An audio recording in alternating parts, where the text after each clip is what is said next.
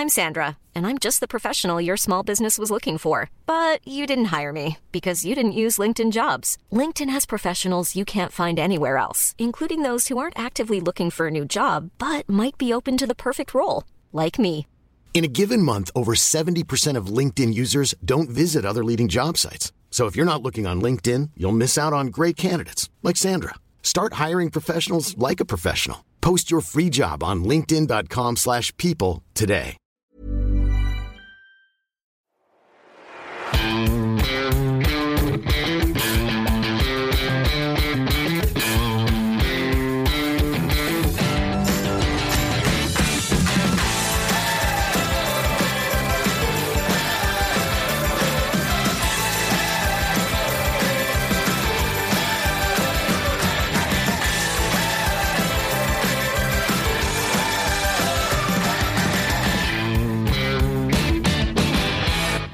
Ein herzliches Moin und herzlich willkommen im Finanzrocker Podcast. In dieser Folge habe ich meine Hörerin Mareike zu Gast und sie hat mich vor einiger Zeit angeschrieben und hat meinen Podcast gelobt, den sie immer wieder gerne auf ihren Reisen hört. Und ja, dann haben wir ein bisschen hin und her geschrieben und ich fand den Lebenslauf von Mareike sehr spannend und habe sie dann in den Podcast eingeladen und da meinte sie, sie würde ganz gerne ihr Masterstudium, was sie berufsbegleitend absolviert, gerne fertig machen und danach können wir dann das Interview machen. Und jetzt, ja, knappes Dreivierteljahr später ist es jetzt endlich soweit und ich freue mich sehr, dass es geklappt hat. Und wir sprechen in anderthalb Stunden über ganz viele unterschiedliche Themen. Die kann ich gar nicht hier alle aufzählen. Ja, ich bin gespannt, wie die Folge ankommt. Mir hat das Interview echt viel Spaß gemacht obwohl wir technische Probleme hatten und äh, den Anfang, ich glaube die ersten acht Minuten, mussten wir nochmal neu aufnehmen, weil meine Aufnahmesoftware gestürzt ist. Mitten während des Interviews und ich bin so dankbar, dass es nicht am Ende des Interviews war, sondern nach acht Minuten und danach hat er alles aufgenommen. Ja, und dann mussten wir den Einstieg eine Woche später nochmal machen und das sind so die Tücken, die man als Podcaster hat. Ist immer sehr nervig, aber ja, ich bin froh, dass es jetzt so geklappt hat und ich glaube, du wirst die anfängliche Neuaufnahme gar nicht hören. Bevor wir loslegen, wird dir diese Folge noch präsentiert von meiner Buchempfehlung des Monats. Und die stammt diesmal von Ray Dalio. Und diese Woche kommt sein Bestseller aus den USA, Die Prinzipien des Erfolgs, das erste Mal auf Deutsch heraus. Und das ist ein sehr, sehr lesenswertes Buch, das ich wirklich nur weiterempfehlen kann. Ray Dalio ist ein US-amerikanischer Unternehmer und Hedgefondsmanager und er hat 1975 den weltweit größten Hedgefonds Bridgewater Associates gegründet und der wurde dann tatsächlich Ende der 90er, Anfang der 2000er wurde er äh, zum sehr, sehr erfolgreichen Hedgefonds Ray Dalio gehört zu den 50 reichsten Menschen weltweit, wird häufig als Steve Jobs der Börse bezeichnet, aber es gibt nicht nur positive Stimmen, sondern er gilt auch als äh, sehr umstritten und rücksichtslos. Und äh, gerade vor diesem Hintergrund ist es spannend, diese Prinzipien des Erfolgs mal zu lesen. Und äh, das Buch ist ein ziemlicher Wälzer mit 688 Seiten und die ersten 150 Seiten ist jetzt erstmal der Lebensweg von Ray Dalio, aber danach kommen dann die Prinzipien für das Leben in Teil 2 und in Teil 3 die Prinzipien für die Arbeit und das ist dann mit äh, ganz vielen Grafiken dann aufbereitet worden. Und ich glaube, man kann da eine ganze Menge rausziehen und für sich selber dann verarbeiten oder auch umsetzen. Und ich finde es sehr, sehr inspirierend und deswegen möchte ich es an dieser Stelle hervorheben. Schaut doch mal rein. Ich pack den Link zum Buch in die äh, Show Notes und wie gesagt, man kann aus, äh, gerade aus diesen Biografien und äh, diesen Ableitungen aus, aus dem eigenen äh, Lebensweg kann man eine ganze Menge lernen und äh, Ray Dalio ist in meinen Augen eben ja auch eine, eine faszinierende Persönlichkeit. Man muss nicht dahinter stehen, was er alles äh, gemacht hat. Ich glaube, vom Typ her ist er schon äh, so ein bisschen kontrovers, aber äh, das heißt ja nicht, dass man nicht äh, da auch eine Menge lernen kann. So, und ich würde sagen, wir gehen jetzt ab zum Interview mit Mareike. Auf geht's. Herzlich willkommen zu einem neuen Hörerinterview im Finanzrocker Podcast. Heute habe ich meine Hörerin Mareike zu Gast. Und Mareike hat mich vor, ich glaube, äh, sieben, acht Monaten angeschrieben, als sie gerade in China gearbeitet hat und hat über meinen Podcast äh, geschrieben und ähm, dass sie den regelmäßig hört und auch der Finanzvisier rockt. Und äh, dann haben wir uns ein bisschen hin und her geschrieben und dann habe ich sie in den Podcast eingeladen. Und ich bin sehr froh, Mareike, dass du heute zu Gast bist. Herzlich willkommen. Hallo Daniel. Ja, vielleicht magst du dich den Hörerinnen und Hörern mal kurz vorstellen. Ja, mein Name ist Mareike, bin äh, fleißige äh, Finanzrocker-Podcast-Hörerin seit äh, einiger Zeit. Mhm.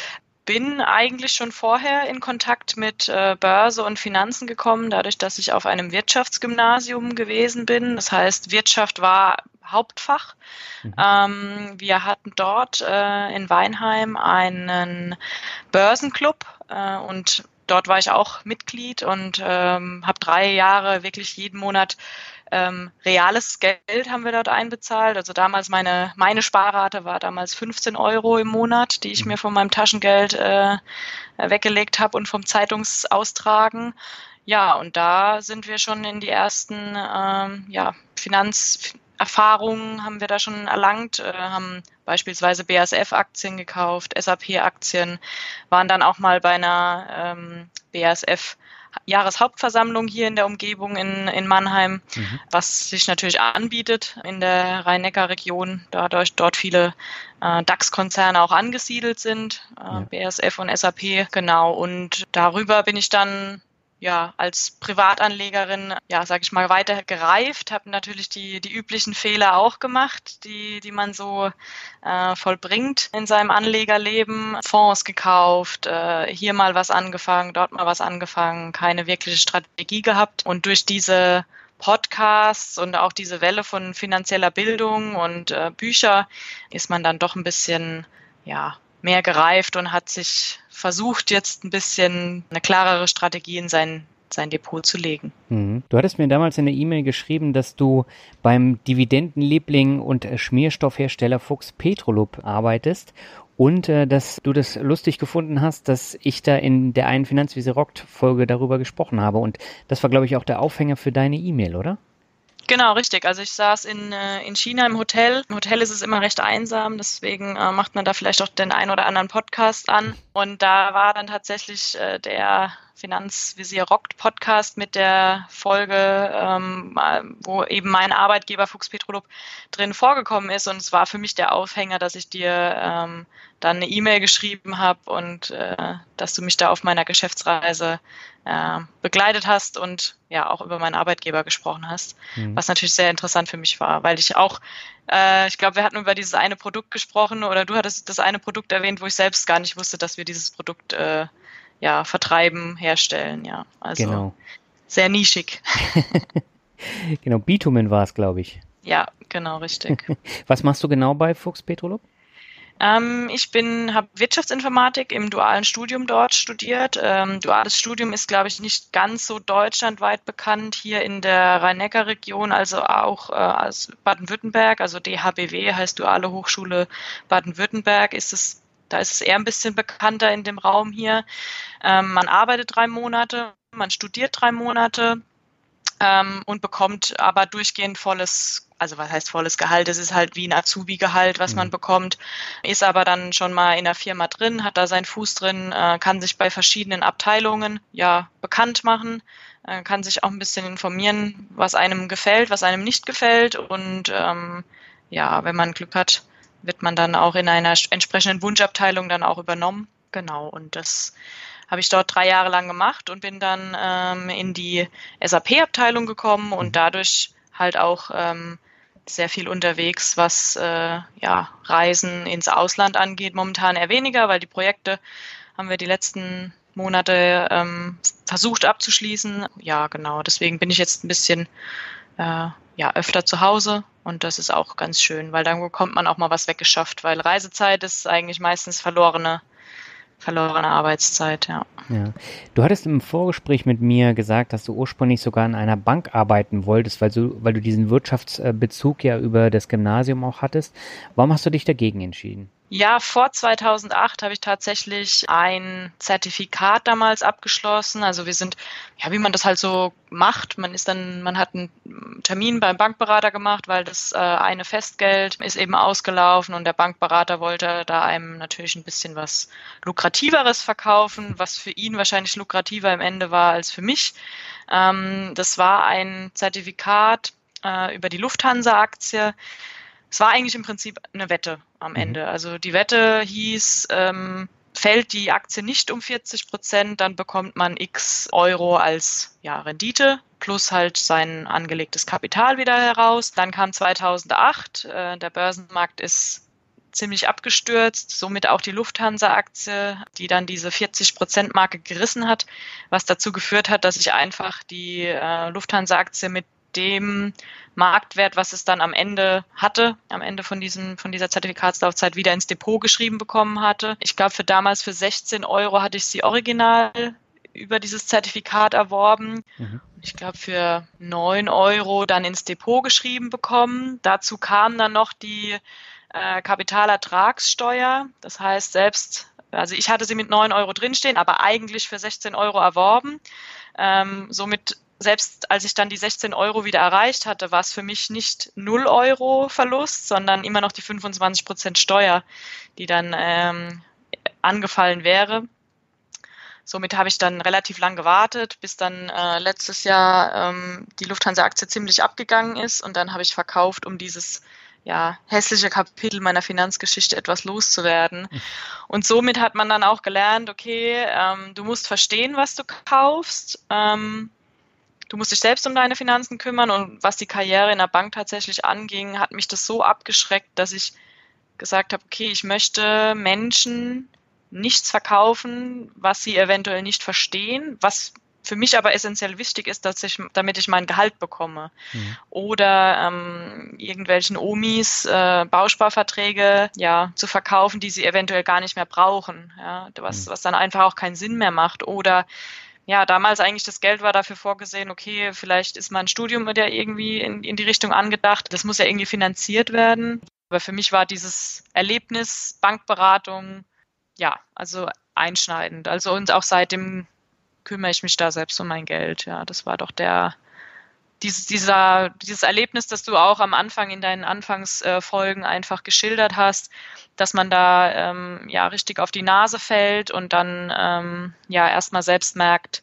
wie, ja, was einem da angetan wurde in dem Sinne. Und ähm, ich finde jetzt auch dieses äh, MIFID 2, also die Gesetze, die da von der EU, denke ich mal, rausgebracht wurden, wo man mittlerweile diese Kosteninformationen einfach also wirklich transparent und auch zwischendrin mal Kosteninformationen bekommt, mhm. mega gut.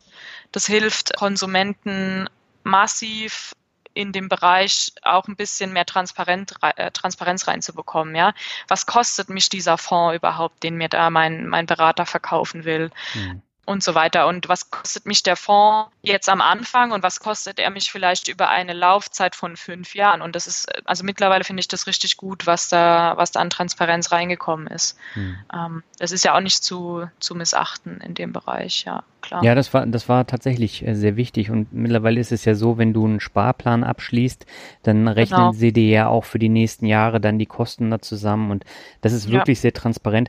Ich würde das interessant finden, jetzt mal in die Bank zu gehen und mal äh, gucken, wie die Bankberater, Bankverkäufer ähm, das dann handhaben. Weil äh, wenn dann steht, äh, ja, sie zahlen jetzt mal 2500 Euro für ihr ähm, neues, tolles äh, Rentenprodukt oder mhm. für ihren Bausparvertrag, äh, dann werden viele Leute eben nicht mehr abschließen. Ja, ja. Ich hatte dir auch im Vorgespräch erzählt, dass ich momentan eher so am Aufräumen meines Depots bin, beziehungsweise meiner ganzen finanziellen äh, Umgebung so ein bisschen. Und bei diesem Aufräumen, da hat mir tatsächlich auch dieses MiFID so ein bisschen geholfen oder diese Kosteninformation, weil ich einfach dann gesehen habe, wow, ey, dieser, das sind zwar nur 1,95 oder 1,59 Prozent, was ich jetzt für diesen und diesen Fonds zahle und mhm. ich habe mhm. auch keinen Ausgabeaufschlag gezahlt, zumindest. Ja, und dann kostet mich dieses Ding aber trotzdem keine Ahnung wie viel Euro, je nachdem, wie viel man halt eben entsprechend angelegt hat. Mhm. Und das hat dann schon ein bisschen dabei geholfen zu sagen, nee, komm, raus damit und ähm, weg damit. Das hat dann schon ein bisschen geholfen, sich davon auch zu trennen. Also das war dann natürlich auch immer die Herausforderung, zu sagen, okay, den Verkaufen-Button drücke ich jetzt. Ja. Aber, aber hat, hat sich bei dir denn so viel angesammelt über die Jahre, so viele unterschiedliche und teure Produkte? Ja, weil ich ähm, hatte dann angefangen, ähm, so ein bisschen, ich glaube, Börse für Dummies zu lesen und äh, den, den Cashkurs von ähm, Dirk Müller, mhm. aber auch ja ein paar andere Bücher noch und habe dann gedacht, ja, dann mache ich mal hier was und mache mal hier was und habe im Prinzip immer ein bisschen darauf drauf geachtet, diese Gratisprodukte einzukaufen, mhm. ähm, die dann gerade diese, diese ETF-Aktionen, die dann waren, oh, dann kaufe ich mal äh, den Infrastruktur-ETF oder den Wasser-ETF und habe da in irgendwelche Branchen dann halt meine 25 Euro da reingepulvert und ja. dann habe ich irgendwelche Positionen von 600 Euro jetzt dann rumliegen gehabt, ähm, beziehungsweise bin dann auch so vorgegangen, ach ja, der Fonds von der DWS oder der von der Allianz, der, ach, das ist ja Ausgabe aufschlagfrei und bin dann quasi da rein. Und da gab es aber noch nicht diese Kosteninformation, sonst hätte ich es wahrscheinlich gar nicht gemacht. ähm, und bin dann, hab's dann da reingestopft und dann irgendwann festgestellt, oh nee, ey, das ist überhaupt gar keine Strategie dahinter und überhaupt kein ähm, ja, also auch teuer, weil ja auch diese laufenden Kosten richtig reinhauen. Ja, die 1,5 oder 2,5 Prozent muss ich auch erstmal rausholen. Mhm. Und ähm, da hat sich dann schon Mist angesammelt, teilweise über die Zeit, ja, wo man dann, man hat was gemacht, aber man hat es halt nicht so ganz richtig gemacht. Und das habe ich jetzt versucht, ähm, nach der Masterarbeit so ein bisschen mal mit dem Staubsauger durchs Depot zu fahren und ein bisschen aufzuräumen, ja tatsächlich, ja. Was genau. heißt das? Also du hattest vorher, sagen wir mal, 15 bis 20 Positionen und äh, hast es jetzt rigoros reduziert. Ähm, wie legst du denn überhaupt an? Eher passiv oder aktiv auch in Einzelaktien? Genau, also ähm, hatte dann, genau, ich hatte halt mehrere Positionen ähm, von diesen ETFs, mhm. von diesen Branchen-ETFs, als auch von verschiedenen Fonds. Ähm, dann habe ich eben diese Fonds verkauft und die ETFs, die habe ich jetzt einfach mal liegen lassen, weil die jetzt nicht wirklich so ins Gewicht fallen. Mhm. Grundsätzlich habe ich ähm, jetzt erstmal nebenher äh, noch angefangen, ein bisschen in diesen Arero rein zu investieren, einfach mhm. damit ich da mal ähm, nebenher anlege, ohne mir jetzt großartig Gedanken zu machen. Mir ist mittlerweile wichtig, dass es eben diese passive ja, Spalte, sage ich mal, gibt. Den Arero habe ich jetzt auch wieder ein bisschen reduziert, also nur für meine Nichten und für, für meinen Neffen.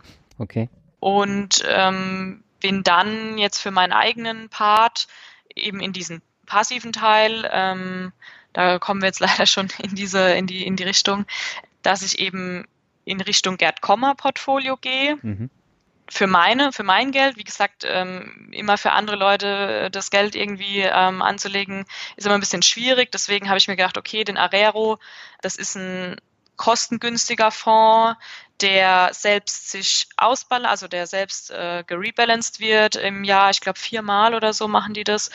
Das ist jetzt auch nicht die, die Riesen, äh, die Riesensumme, die ich da anlege, aber die lege ich an und ähm, da muss ich jetzt auch nicht dran gehen und das irgendwie rebalancen und da irgendwelche Sachen machen. Passiv die Gerd-Komma-Strategie, allerdings nicht in dieser hochkomplizierten Faktor-Investing-Strategie, also in ein Weltportfolio. Und dann natürlich, ich habe noch ein paar Einzelaktien vom, vom Börsenclub damals, die ich noch halte, so als kleine Erinnerung. Mhm. Ähm, aber da muss ich momentan jetzt noch ein bisschen ansparen, weil ich mir am Überlegen bin, ob ich jetzt ähm, so Tausender-Tranchen quasi mache oder ob ich das auch als Sparplan dann ähm, anlege. Aber ich habe mittlerweile gemerkt, wenn man es nicht automatisiert, ist es schwierig. Also ich bin eine, ich bin eine Person, ich überlege dann lange rum. Und ich habe mir mittlerweile jetzt angewöhnt, vor ein paar Monaten habe ich das wieder eingerichtet, so automatisierte Daueraufträge eben einzurichten, dass am Anfang vom Monat gehen dann schon ähm, x Euro aufs Depot, x Euro aufs Sparkonto, x Euro aufs Spaßkonto, also diese drei Kontenpolitik, äh, mhm. die man auch von Bodo Schäfer kennt. Und das ist einfach dann schon so drinne, da muss ich nichts mehr machen. Das macht alles automatisch. Und deswegen sind natürlich Sparpläne an sich recht attraktiv für mich, weil ich dann sagen kann, okay, das macht das Depot automatisch. Das wird dann automatisch gehen äh, 50 Euro in den Arero, automatisch gehen ähm, so und so viel Euro in mein Weltportfolio rein. Ich muss einfach nicht drüber nachdenken, wie ich jetzt was investiere, weil mhm. das kostet natürlich auch wieder Zeit. Macht natürlich aber auch Spaß, wenn man sich mit entsprechenden Einzelaktien dann ähm, auseinandersetzt. Aber man verliert, also so habe ich es jetzt einfach am eigenen Leib erlebt, man verliert einfach massiv Zeit, wenn man wirklich rumbelegt, okay, welchen, welchen ETF nehme ich jetzt? Nehme ich jetzt den Vanguard äh, All World oder nehme ich jetzt äh, iShares äh, World, MSCI World und einmal iShares Emerging Markets und ach Gott, was habe ich da für eine Kostenstruktur? Ich glaube, wenn man so viel rumüberlegt, wie wie man was jetzt am besten ja aufstellt, dann verliert man schon massiv Zeit an Investment einfach. Und die mhm. Zeit hätte man was in, in Einzelaktien oder sonst irgendwas stecken können, wenn es einem Spaß macht. Deswegen bin ich jetzt quasi über den Schatten gesprungen, habe jetzt äh, den, ähm, den Vanguard äh, FTSE All World oder wie der heißt gekauft mhm. und bin dann ja so quasi damit halt ähm, jetzt aktiv und dann noch ein paar ja, Streuungen, die eben in diesem Gerd Kommer Portfolio ohne dieses äh, Faktor Investing eben empfohlen wurden, ja, da genau da reingegangen und dann entsprechend hoffe ich mal, dass es dann läuft und wir werden sehen, wie die Wirtschaft sich entwickelt.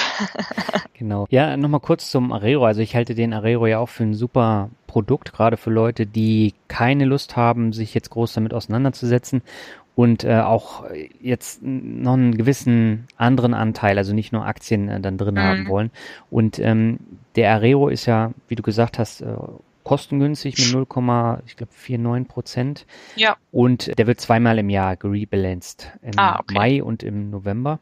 Mhm. Und das Schöne ist ja, man hat durch diesen Anleihenanteil im Arero und äh, Rohstoffe hat man ja auch nochmal drin, äh, da hat man eben, gerade wenn die Märkte mal ordentlich nach unten gehen, hat man da so einen Puffer drin, den hat man jetzt bei diesen breiten ETFs nicht. Macht aber nichts, wenn man eh langfristig anlegt. Äh, ist eigentlich nur für das Gewissen, dass die mhm. Kurse dann eben nicht so extrem nach unten gehen, wenn man halt nur komplett äh, Aktien-ETFs ja. drin hat. Ja, ich habe es jetzt, ähm, die Kurse sind in der letzten Zeit ja ein bisschen nach unten gegangen. Jetzt mhm. sind sie, haben sie sich wieder ein bisschen stabilisiert. Ich muss sagen, durch die Einzelaktien, also ich habe auch Mitarbeiteraktien äh, von Fuchs, aber auch beispielsweise Gazprom, wo jeder sagt, tu es nicht, aber Gazprom ist die beste Aktie, die momentan läuft. Also ähm, ich habe da auch ein bisschen, verfolgt auch ein bisschen das Ziel, dass ich meinen, meinen Steuerfreibetrag durch die Dividenden voll bekomme momentan. Das ist so mein, mein Jahresziel. Für dieses und durch Jahr. Dies, genau, für dieses Jahr. Mhm. Und die, die Dividenden muss ich, wenn man die jetzt über den, ähm, na, wie heißt es, Portfolio Performance, mhm. ähm, mal, mal sich anzeigen lässt über die Jahre und wenn das sich langsam füllt, dann und dann man, hat man wieder ein schlechtes Jahr oder man hat gerade einen, einen, Kursrückgang und schaut einfach dann mal sich aber die komplette Performance über die letzten Jahre an, in der man die Aktie gehalten hat und mhm. rechnet die Dividenden mit ein, dann gibt es einem noch, trotzdem noch so ein Gefühl so, ja, okay, habe hab ich Kursverlust jetzt äh, ein bisschen gehabt, aber ich habe ja in den letzten drei Jahren so und so viel Euro Dividende von der Aktie bekommen, alles noch im grünen Bereich. Und das ist so das, wo manche zwar sagen, ja, wenn du Dividende aus dem Unternehmen ziehst, dann ziehst du ja auch Kapital aus dem Unternehmen ab, aber in dem Moment, wo ich dann nach drei Jahren mal ein schlechter laufendes Jahr habe, aber drei Jahre schon Dividende gesammelt habe, dann habe ich wieder ein gutes Gefühl und, und kann wieder beruhigt schlafen. Das ist ja das, was, wo man sagt, okay, Aktie, uh, Risiko, kann ich vielleicht nicht schlafen, aber wenn man es einfach entsprechend lange hält und, und, und auch sieht, wie sich diese, ja, die Wertentwicklung, aber auch die Dividenden entwickeln und wenn man sieht, was man da schon bekommen hat über die Jahre, dann ist es dann doch schon äh, ja, sehr angenehm, ja. Hm. Das ist ja das, was der Alexander von Rente mit Dividende auch immer sagt. Äh, er guckt immer nur auf die steigenden Dividenden und auf die Entwicklung und nicht auf die schwankenden Kurse und das hilft ihm halt mhm. besser zu schlafen. Und ich sehe das ähnlich, auch wenn ich jetzt Kursschwankungen im Depot habe, wie jetzt im letzten Jahr, dann schaue ich mir auch tatsächlich die Dividendenentwicklung an und äh, die ist natürlich exorbitant äh, höher Und äh, so bleibt man dann tatsächlich auch ruhiger, selbst bei Werten, die jetzt mal ein bisschen mehr schwanken. Ja, klar, auf jeden Fall. Das ja. ist recht angenehm, ja. Aber das heißt, so grundsätzlich das Ziel, mit Einzelaktien Dividenden einzunehmen, hast du nach wie vor? Oder ja. willst du da ja. auch noch was hinzufügen? Also klar will ich jetzt momentan so das, okay, das Passive, das soll, soll vor sich hin mhm. investieren, ähm, dass man da einen kleinen, ja, einen guten Investmentstock da aufbaut. Aber auch mit den Einzelaktien, da würde ich gerne in die Richtung Dividenden entsprechend gehen, um sich da einfach auch ein kleines ähm, ja, Polster, sage ich mal, aufzubauen oder mit der Dividende dann wiederum in Einzelaktien dann um zu investieren, um, um da so ein kleines äh, Zusatzeinkommen dann zu entwickeln, das sich vielleicht dann auch irgendwann mal selbst äh, ein bisschen trägt, dass man sagt, okay, jetzt habe ich wieder ähm, 100 Euro Dividende eingenommen, die werden dann wiederum weiter investiert, dass man sich das dann ja selbst Selbstinvestment quasi aufbaut. Okay. Du hast jetzt eben auch gesagt, dass du ähm, sehr viel Spaß. Das heißt, du legst am Anfang des Monats das Geld dann gleich beiseite, überweist es weg. Warum sparst du so viel? Mm, weil ich es sonst ausgeben würde wahrscheinlich. Okay. also jetzt nach der Masterarbeit beispielsweise, ich habe mir vor dem Master gesagt, okay, wenn du diese Masterarbeit abgibst, dann kaufst du dir eine alte Vespa. Mhm. Ist jetzt nicht wirklich rational, sich so ein altes Ding äh, zu Hause in den Keller zu stellen, aber es macht halt unglaublich viel Spaß das Problem ist, wenn man, glaube ich, dann zu viel auf dem Konto dann lässt, dann denkt man, ah, okay, dann kaufe ich mir hier noch das und dann kaufe ich mir das, weil das Konto ist ja voll. Wenn man sich da ein bisschen beschränkt, ich sag nach dem, also während des dualen Studiums, was hatte ich da? Ich glaube so 800 Euro netto, aber ich habe noch bei meinen Eltern zu Hause gewohnt, das muss mhm. man zugeben, und ich bin damit ausgekommen. Ja, also ich hatte zwar keine Miete zu zahlen, aber hätte man jetzt mal gerechnet, okay, Miete 500 Euro, hätte ich, ja, also jetzt nach, dann ich habe nach dem Studium versucht und auch als ich ausgezogen bin, eben mit so und so viel Euro zurechtzukommen. Und selbst mit von diesen 800 Euro habe ich schon ein bisschen zur Seite gelegt, ja. Mhm. Und dass man halt einfach ja mal was zum Beispiel jetzt für später hat. Also ich habe jetzt eben, als wir uns zusammen telefoniert haben, da hat sich jetzt doch seit unserem Vorgespräch wieder einiges getan. Äh, mein Freund hat das Haus seiner Eltern überschrieben bekommen. Seine Oma ist leider letztes Jahr gestorben, aber mhm. wir werden eben entsprechend in dieses Haus mit einziehen, müssen diverse Investments äh, vornehmen, ja, neue Fenster, Dach, Fassade muss neu gemacht werden.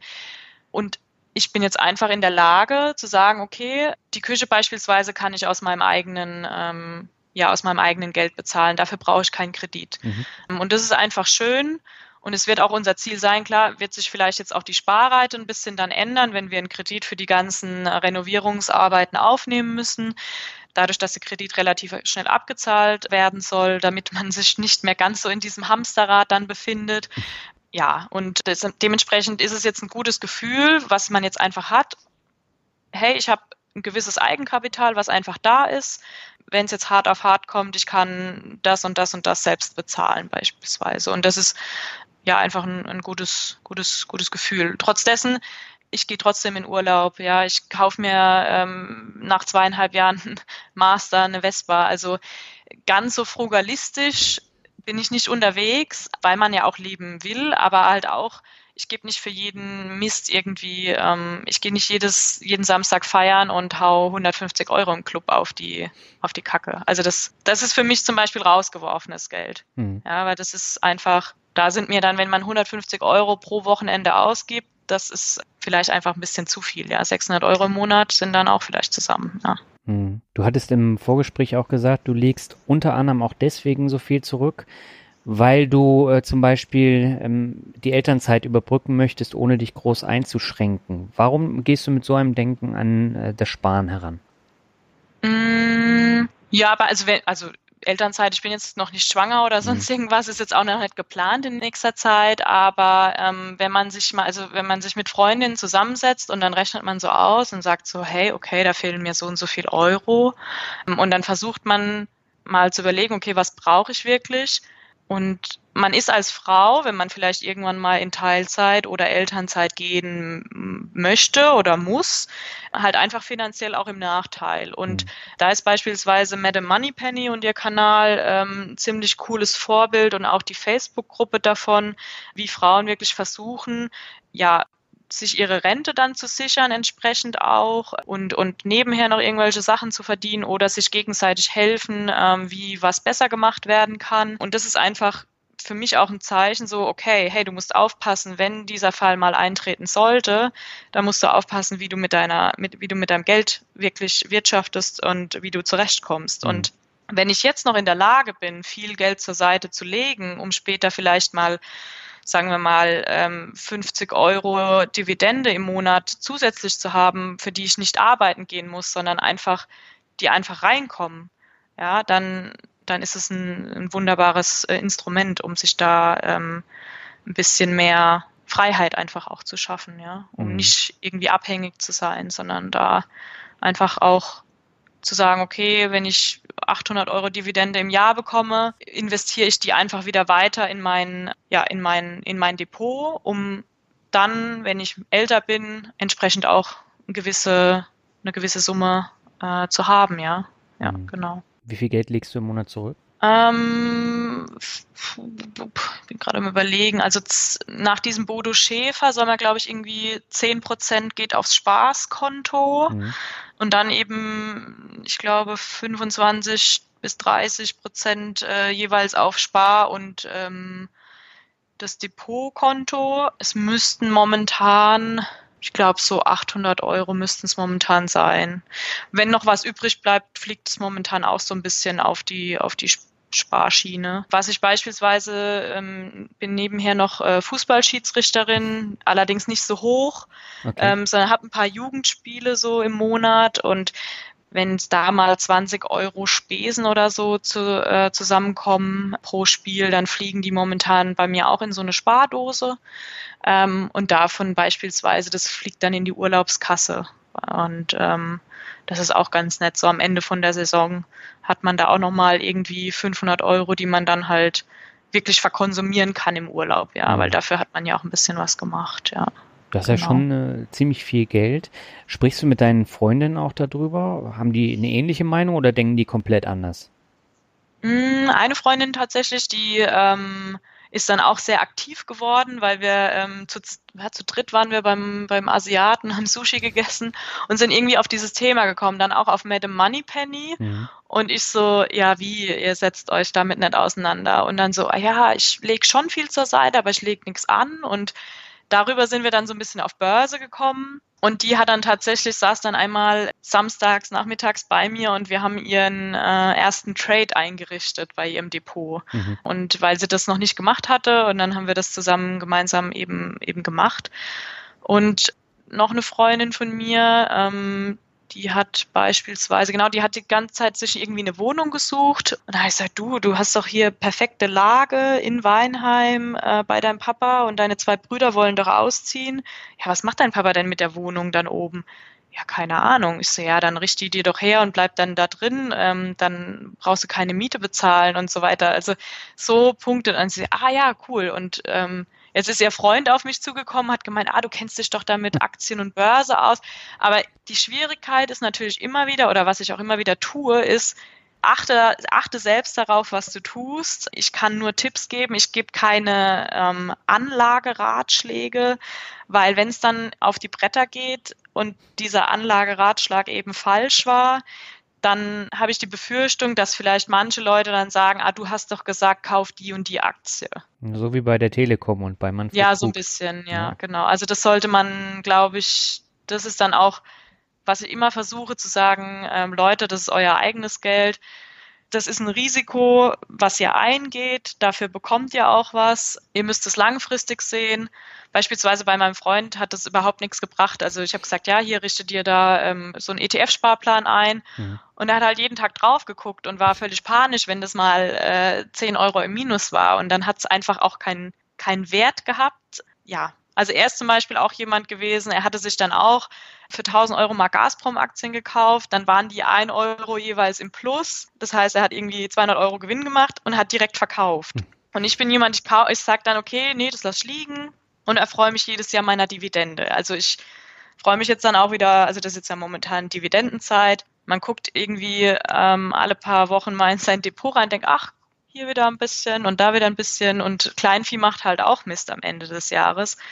Und ähm, wenn man dann in sein Portfolio Performance am Ende des Jahres blickt und sieht, hey, da ist wieder ziemlich viel Geld zusammengekommen, dann ähm, macht es einfach äh, auch Spaß, ja. Und wenn man dann ein paar Freundinnen wirklich zum Nachdenken anregt und die wiederum mit ihren Freunden teilweise jetzt schon wohl sprechen, dann ist es wohl, ja, dann hat es ja schon ein bisschen ja was gebracht, ja, indem man einfach sich auch über Geld unterhält. Und das ist bei uns zum Beispiel zu Hause überhaupt kein Problem. Mhm. Ähm, dadurch, dass ich die Steuererklärung meines Freundes mache, weiß ich, was da äh, los ist auf dem Konto und äh, entsprechend äh, ist es auch bei uns relativ offen, ja, also tatsächlich. Ja. ja. das ist auch wichtig, dass man in der Beziehung, in der Ehe dann auch äh, darüber spricht. Und ich kann es auch nachvollziehen, wenn der Partner oder die Partnerin dann sagt, ja, ich habe kein großes Interesse daran, aber sie trotzdem was tun wollen. Mhm. Aber es braucht natürlich trotzdem immer eine gewisse Zeit, bis die dann da selber reinkommen. Ja, klar. Und vor allen Dingen, wenn sie keine Lust haben, die Bücher zu lesen und äh, der Background fehlt, äh, mhm. ist es halt auch ein bisschen schwierig. Ja, klar. Deswegen ähm, ist es bei uns aber auch kein Problem. Jeder hat so sein eigenes Konto und jeder macht äh, entsprechend das, was er äh, für richtig hält. Beispielsweise hat er jetzt, was ich aber auch für voll, vollkommen äh, in Ordnung oder für richtig empfunden habe, er hat sein Auto jetzt abgezahlt dieses Jahr und er hat ähm, seit letztem Jahr dann äh, recht viel zur Seite gelegt pro Monat, damit er eben diese Schlussrate zahlen kann. Mhm. Und das ist natürlich meines Erachtens oder auch das, was man in der, in, den, in der Literatur liest und auch als erstes gesagt bekommt, ähm, zahl deine Schulden ab, bevor du überhaupt investierst. Ja. Und das ist, ähm, würde ich sagen, das, das Nonplusultra. Weswegen ich auch sage, okay, wenn wir jetzt dann unsere, unsere Hausschulden, ähm, wir mussten es ja nicht, nicht kaufen, ist ja quasi überschrieben worden, aber diese Investitionen, die wir jetzt äh, in die Modernisierung einfach reinstecken, ja, trotz der niedrigen Zinsen zahle erst deine Schulden ab oder ich muss es halt ein bisschen austarieren. Ich kann halt nicht mehr so viel äh, investieren, sondern muss halt schauen, dass halt auch ja, der Kredit abgezahlt wird, wobei dann die eingesparte Miete soll natürlich da auch mit reinfließen. Ja, mhm. dass wir da dann von den Schulden so schnell wie möglich dann wieder runterkommen. Ja. Du hast äh, Portfolio Performance jetzt schon äh, zweimal erwähnt. Das ist sozusagen dein Haupttool für dein Depot, oder?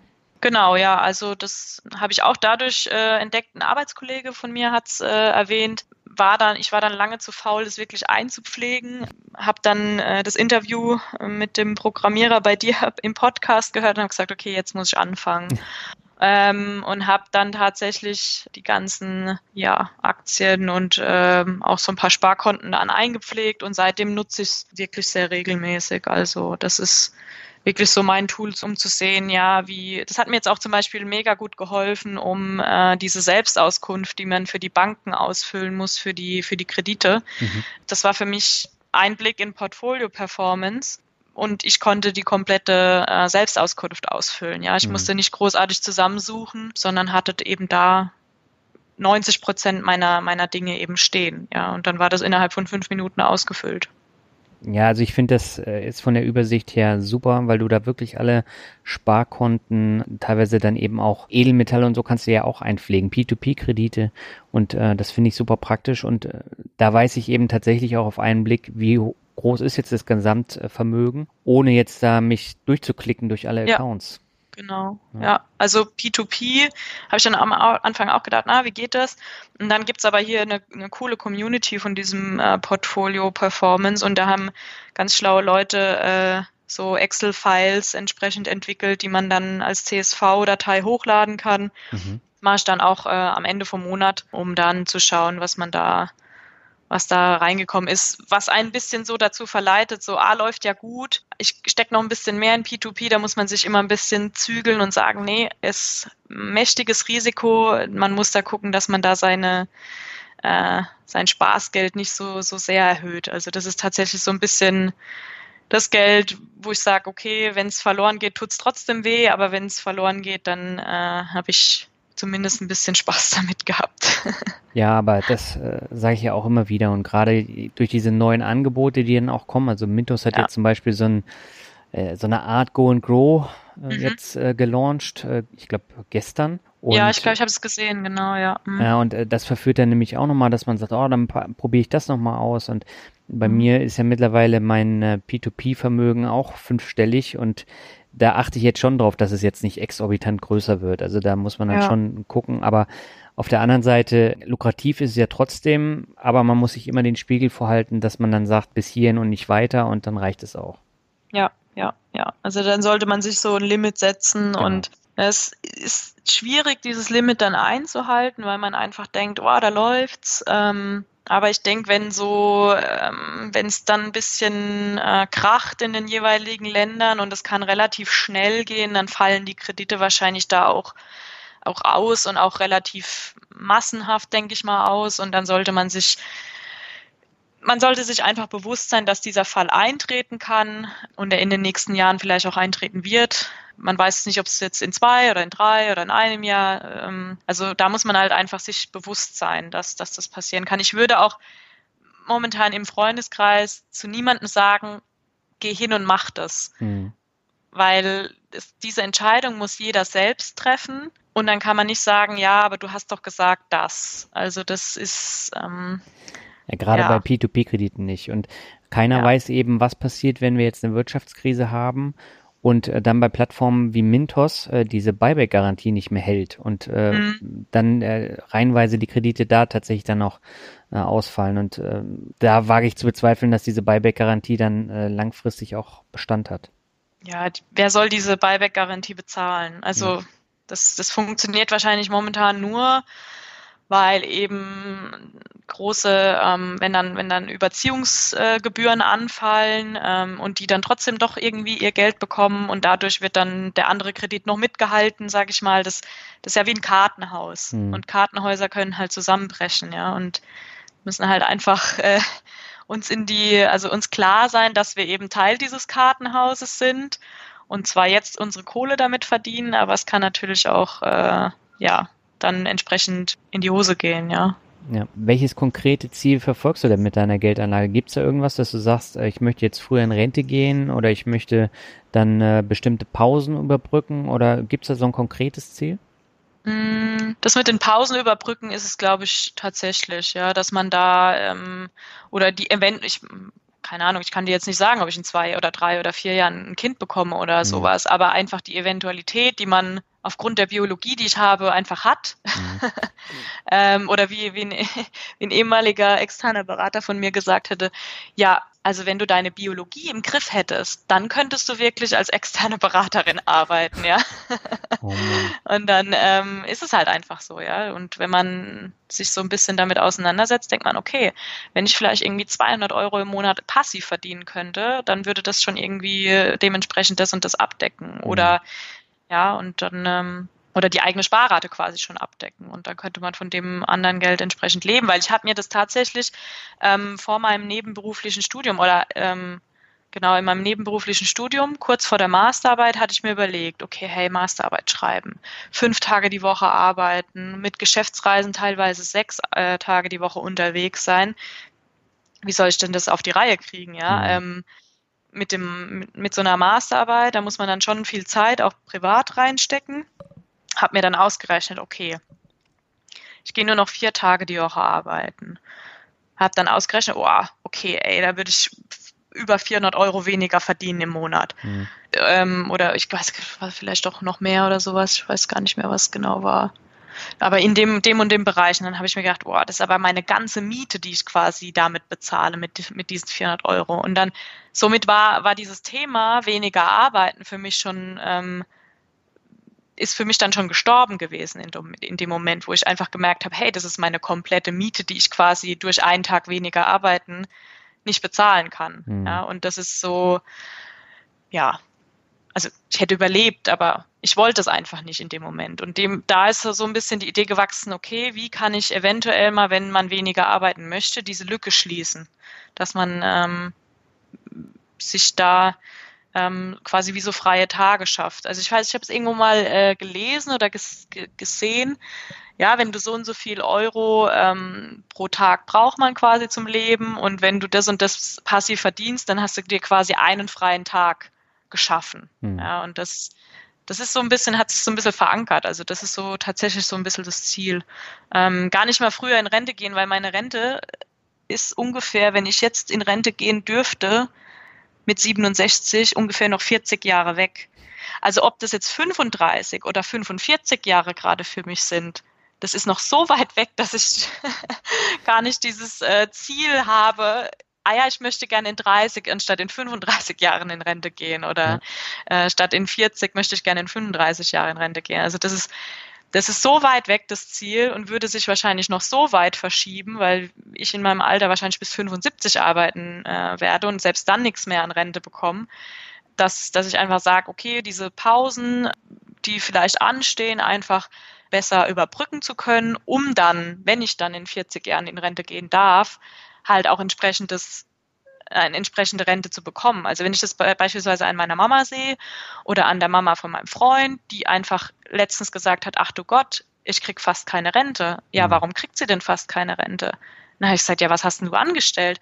Ah ja, ich bin, nachdem ich den, äh, den Nico auf die Welt gebracht habe, ganz lange nicht arbeiten gegangen. Mhm. Und das ist halt, wo du einfach selbst, also ich selbst sitze dann davor und denke mir, wow, hätte es vielleicht eine Made in Money Penny schon damals gegeben, wäre sie vielleicht einfach schon wieder früher arbeiten gegangen und hätte jetzt dann einfach in Zukunft 300, 400 Euro mehr Rente, weil sie einfach für sich selbst wieder arbeiten gehen möchte. Mhm. Und das ist was, wo ich, wo ich diese Arbeit von Made in Money Penny tatsächlich honoriere, die dann halt einfach sagt, Leute, geht wieder arbeiten und ähm, guckt, dass ihr eure, dass ihr eure Rente da, ja, dass ihr euer Geld verdient und dass ihr eure Rente mal sicher habt. Weil wenn ich es jetzt an, an, an meiner Mutter als auch an, an äh, der Mutter von meinem Freund einfach sehe und wahrscheinlich auch an ganz vielen anderen Müttern, die lange zu Hause geblieben sind, uh, okay, hm, schwierig dann, ja. Und die mhm. jetzt tatsächlich vorm Rentenbeginn stehen und die noch ihre Rente bekommen tatsächlich. Und der Rentenbescheid, das ist kein, kein Zuckerschlecken, sag ich mal. Ja. Mhm. Ich finde es bei dir sehr faszinierend. Äh, du hast eben gesagt, wie viel Arbeit dann tatsächlich auch in diesem berufsbegleitenden Masterstudium äh, gesteckt hat. Äh, warum hast du da so viel Arbeit dann äh, da reingesteckt? Einfach um hinterher dann möglicherweise noch mehr zu verdienen oder was war der Beweggrund? Ja, der erste Beweggrund war eigentlich, dass ich mich nach diesem, nach dem Bachelor noch nicht wirklich fertig gefühlt habe. Also ich mhm. habe gedacht, ah, da fehlt noch was. Und das bisschen so, ähm, ja, oder das ein bisschen dann so gewesen, ja, da gibt's ja noch was, da gibt's nach dem Bachelor noch den Master und ich habe einfach gesagt, okay, den Master, das, das, hatte ich irgendwie als Ziel und das, das würde ich gerne machen. Und ich habe Wirtschaftsinformatik äh, im Bachelor studiert und bin jetzt nicht so die super Programmiererin, also ich könnte jetzt kein Portfo Portfolio-Performance programmieren, mhm. ähm, aber bin auch so als Mittel, Mittelperson zwischen der Fachabteilung und unserer, unserer ähm, SAP-IT-Abteilung tätig. Mhm. Und wollte dann einfach nochmal diesen fachlichen Teil nochmal ein bisschen festigen. Also habe ich mich für einen Logistikmaster entschieden. Klar, warum steckt man Zeit in, das, in, in sein Humankapital?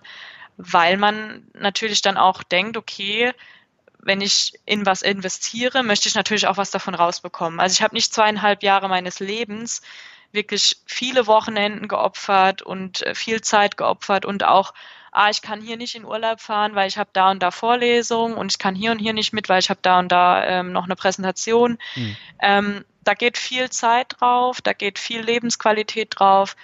Ähm, das macht man, glaube ich, nicht einfach um, um aus Spaß. Ja, also man muss zwar eine, eine gewisse Selbstmotivation haben ähm, und auch Spaß daran haben, dass man das auch gerne macht, aber ich glaube, die Motivation, hey, wenn ich das gemacht habe, bin ich gut ausgebildet und dann bekomme ich vielleicht auch was dafür, das ist einfach ja auch eine Motivation gewesen, klar. Wobei wenn man sich diese Vergleiche zwischen Bachelor und, und Master Verdiensten anschaut, ist es wohl gar nicht mehr so ja, gravierend oder ist gar nicht wirklich gravierend. Ja. Mhm.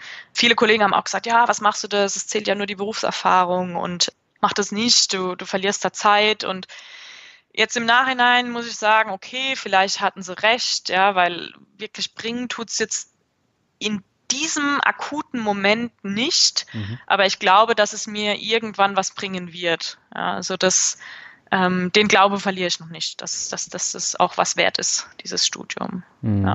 Du hast im, im Vorgespräch auch gesagt, wo wir jetzt beim Thema Humankapital sind, dass dein Freund auch massiv in sein Humankapital investiert hat, aber auf eine komplett andere Art und Weise und es sich bei ihm auch extrem auszahlt. Wie kam es denn dazu? Ja, also er hat, ähm, also ich bin eher so der Strebertyp. Ich habe mein Abitur mit 1,1 gemacht und äh, hier mit Master und Chaka und studiert. Ähm, und er hat äh, viel Party in seiner Jugend gemacht, hatte keinen Bock auf Schule, hat seine Hauptschule äh, gemacht und ist dann ähm, äh, Kfz-Geselle geworden, also hat seine normale Kfz-Lehre gemacht. Mhm. Und der hat richtig gebuckelt in der Werkstatt. Also der hat Überstunden gemacht damals, als ich ihn kennengelernt habe. Ähm, da war er 23, der wird jetzt am Sonntag äh, 30. Der musste für, damit er ein bisschen mehr Geld verdient, wirklich arbeiten. Also wirklich Mittagspause durch und, und so weiter. Und irgendwann hat er gemerkt, wow, körperlich, das geht so nicht weiter. Hat dann ähm, sich bei der Meisterschule beworben und ist wirklich ein Jahr aus dem Job raus, um wirklich ein Jahr diese Meisterschule durchzuziehen, mhm. was man auch nebenberuflich machen kann, aber das schaffen ganz wenige. Also da ist die Durchfallquote entsprechend hoch. Das heißt, er hat halt auch diesen Lohnausfall in, in, in Kauf genommen, hat damals auch noch bei seinen Eltern gewohnt. Das heißt, es war auch jetzt nicht so äh, dramatisch. Er hat was zu essen bekommen zu Hause. ähm, Genau, und ähm, hat sich vorher natürlich auch Geld angespart und Meister BAföG hat er dann auch bekommen, was er zum Teil zurückzahlen musste, glaube ich.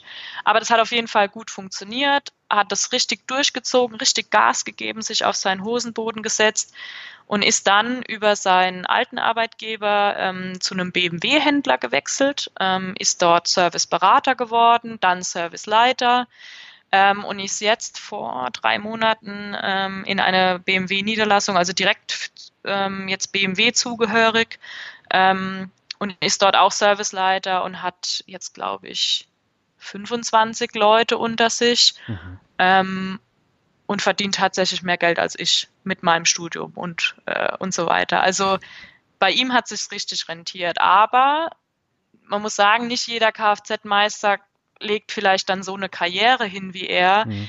Er ist halt sehr, er liebt Autos, also das ist seine, seine große Leidenschaft und er verspürt da auch eine Leidenschaft für diese Marke und ähm, ist entsprechend hochmotiviert, was seine Sachen angeht. Ja, er will sich da, wollte sich da hocharbeiten und hat es einfach durchgezogen und ähm, seine Leistung gebracht in dem Sinne oder mhm. bringt sie immer noch.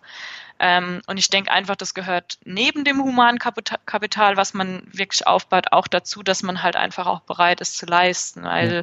von nichts kommt nichts. Ja? Das ist äh, wie, wie in allen Bereichen einfach so, ja. Das vom Himmel fällt es leider nicht. Außer man gewinnt im Lotto. ich finde es wirklich äh, faszinierend, weil ihr ja komplett gegensätzliche Lebensläufe habt. Aber äh, trotzdem habt ihr beide äh, das geschafft, äh, da wirklich auch ähm, gutes Geld dann zu verdienen im Monat. Ja, klar. Also uns geht's nicht schlecht, um Gottes ja. Willen, ja. Also das ist aber, wir gucken uns manchmal an und sagen, ey, also jetzt äh, beschwer dich mal nicht, ja. Andere Leute müssen mit einem Gehalt oder mit einem halben Gehalt von mhm. uns äh, über die Runden kommen und das funktioniert auch. Ja, also wir haben da keinen Grund zu klagen. Aber ich sage immer, es kommt halt auch nicht von ungefähr. Wir müssen uns auch nicht schämen für das, was wir bekommen im Leben. Also, weil jeder von uns hat, äh, hat Gas gegeben, gibt immer noch Gas und es ist, ähm, man muss natürlich immer ein bisschen aufpassen, dass halt so sein, dass das Privatleben dann natürlich auch immer nicht auf der Strecke bleibt, weil es gibt ja auch, da muss man schauen, dass man halt äh, nicht im Burnout landet oder mhm. sonst irgendwas, aber denke einmal, wenn man da eine gesunde Mischung ähm, bekommt, ähm, dann ist das schon okay. Also ich habe jetzt am Ende vom Master gemerkt, wow, okay, äh, das war jetzt schon nicht so nicht so ohne von der von der Belastung her, aber ähm, mit der Abgabe dann und dann wurde es auch wieder Frühling und äh, jetzt habe ich im Juni relativ viel ähm, frei gehabt, was wir zwar in die in die Renovierungsarbeiten stecken, aber um Gottes Willen, ja. Hat halt immer ein bisschen was damit zu tun, dass man quasi Belastungsphasen fährt, aber auch wieder ein bisschen ähm, entspannter. Und wenn das immer eine Durchbelastung 150 Prozent ist, dann glaube ich schon, dass es nicht gut ist. Ja. Also mhm. das ist, äh, also japanische Verhältnisse sollte man nicht an den Tag legen. nee, aber du reist ja jetzt auch beruflich äh, sehr viel. Ich glaube, als du mir letztes Jahr geschrieben hast, warst du gerade in China und das kommt ja auch noch dazu. Da hast du ja nochmal eine zusätzliche Belastung. Genau, also ich, wir waren dann, wenn wir nach China geflogen sind, sind wir samstags abends losgeflogen und freitags dann wieder gekommen. Mhm. Ähm, durch die Zeitverschiebung war eben dieser Freitag als auch der Samstag dann auch ein bisschen im Eimer ja. ähm, und man musste erstmal wieder ein bisschen in die, den Chatlag wieder ein bisschen ja, überwinden. Und es geht natürlich auch viel Privatleben verloren. Also diese Samstag und die Sonntage, die wir dann auch weg, weg waren, muss ich ehrlich sagen, das ist, ähm, da war dann mal ein Geburtstag oder ja, der 80. Geburtstag von meinem Opa zwischendrin. Mhm. Das sind dann halt auch keine, keine schönen äh, Zeiten, die man dann da unterwegs verbringt. Man sieht natürlich viel von der Welt, weil natürlich auch immer viele Leute sagen, wow, du siehst so viel, kommst so viel rum. Äh, Leute, wir sind arbeiten, also wir fahren vom Flughafen in, ins Hotel, vom Hotel in die Firma, das Ganze äh, im Wechsel vier oder fünf Mal und dann mhm. fliegen wir wieder nach Hause. Und das ist, ähm, ja, also wir, wir machen da äh, unseren Job und äh, machen da nicht wirklich Sightseeing. Ja, wobei, wenn man sich das selbst mal, wenn man sonntags ankommt und dann schaut man sich mal Shanghai an oder so, dann, dann ist das natürlich schon schön, ja, mhm. wenn man das mit seiner Arbeit mal verbinden kann. Aber das ist halt auch nicht immer der Standardfall. Also wenn ich Shanghai einmal gesehen habe, dann habe ich Shanghai jetzt halt einmal diese, den Bund gesehen beisp beispielsweise. Den muss ich mir dann nicht jedes Mal anschauen. Dann wäre es mir halt lieber, ich sitze mit meinen Freunden äh, beim Grillen und erzähle die Jugendstory von äh, 2009 zum fünften Mal und lache halt zum fünften Mal drüber. Das ist, das sind so Dinge, die bewertet man dann anders, wenn man wirklich nicht da ist. Also wenn man äh, viel unterwegs ist, lernt man die Dinge ein bisschen anders, glaube ich, zu schätzen. Ja, mhm. das ist tatsächlich so. Ich habe noch eine Frage zum Thema Versicherung. Da haben wir ja im Vorgespräch auch nochmal äh, drüber gesprochen. Wie gehst du mit äh, Versicherungen um, wie beispielsweise eine Berufsunfähigkeitsversicherung spielt? Das für dich eine Rolle?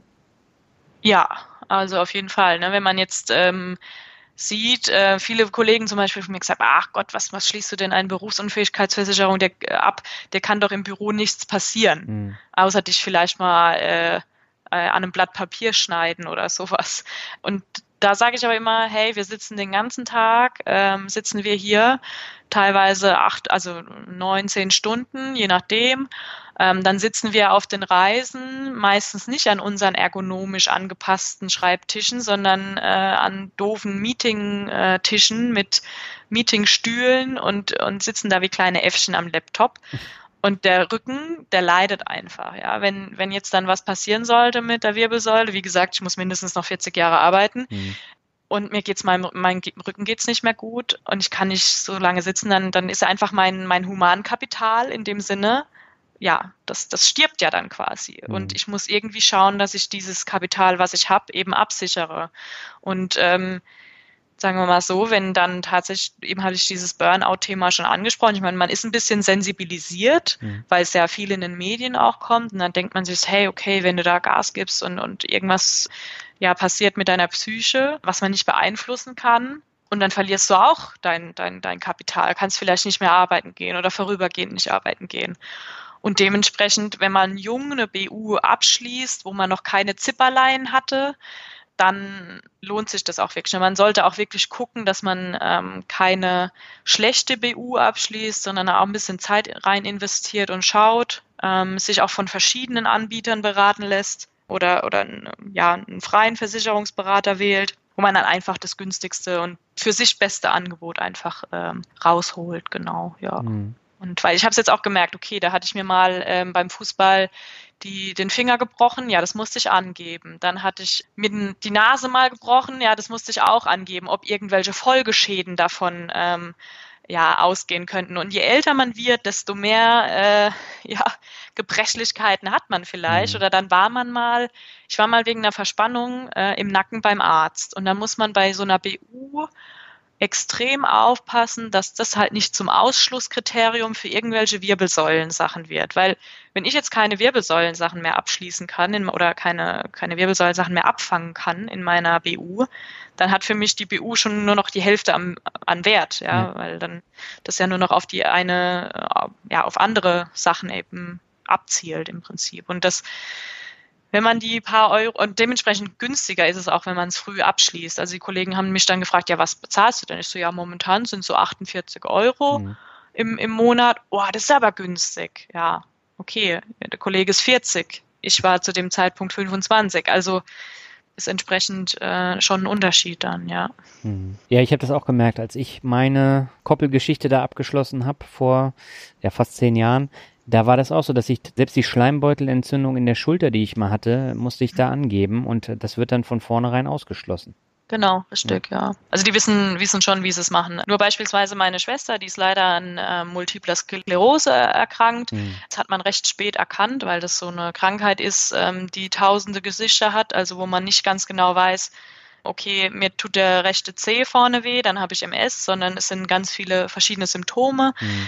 Und die ist jetzt einfach früh verrentet und hatte zwar eine BU, die mussten wir aber halt einklagen. Mhm. Also man muss halt schon damit rechnen, dass die sich wehren, wenn sie es wirklich zahlen müssen. Ähm, aber wenn man alles wahrheitsgemäß entsprechend angegeben hat und sie hat es recht früh abgeschlossen, mhm. es ist jetzt nicht die Welt, was sie bekommt und das muss er auch noch äh, wahrscheinlich versteuern, aber ähm, es ist halt zumindest eine Absicherung mehr. Ja. ja. Und das ist entsprechend ganz gut, ja. ja.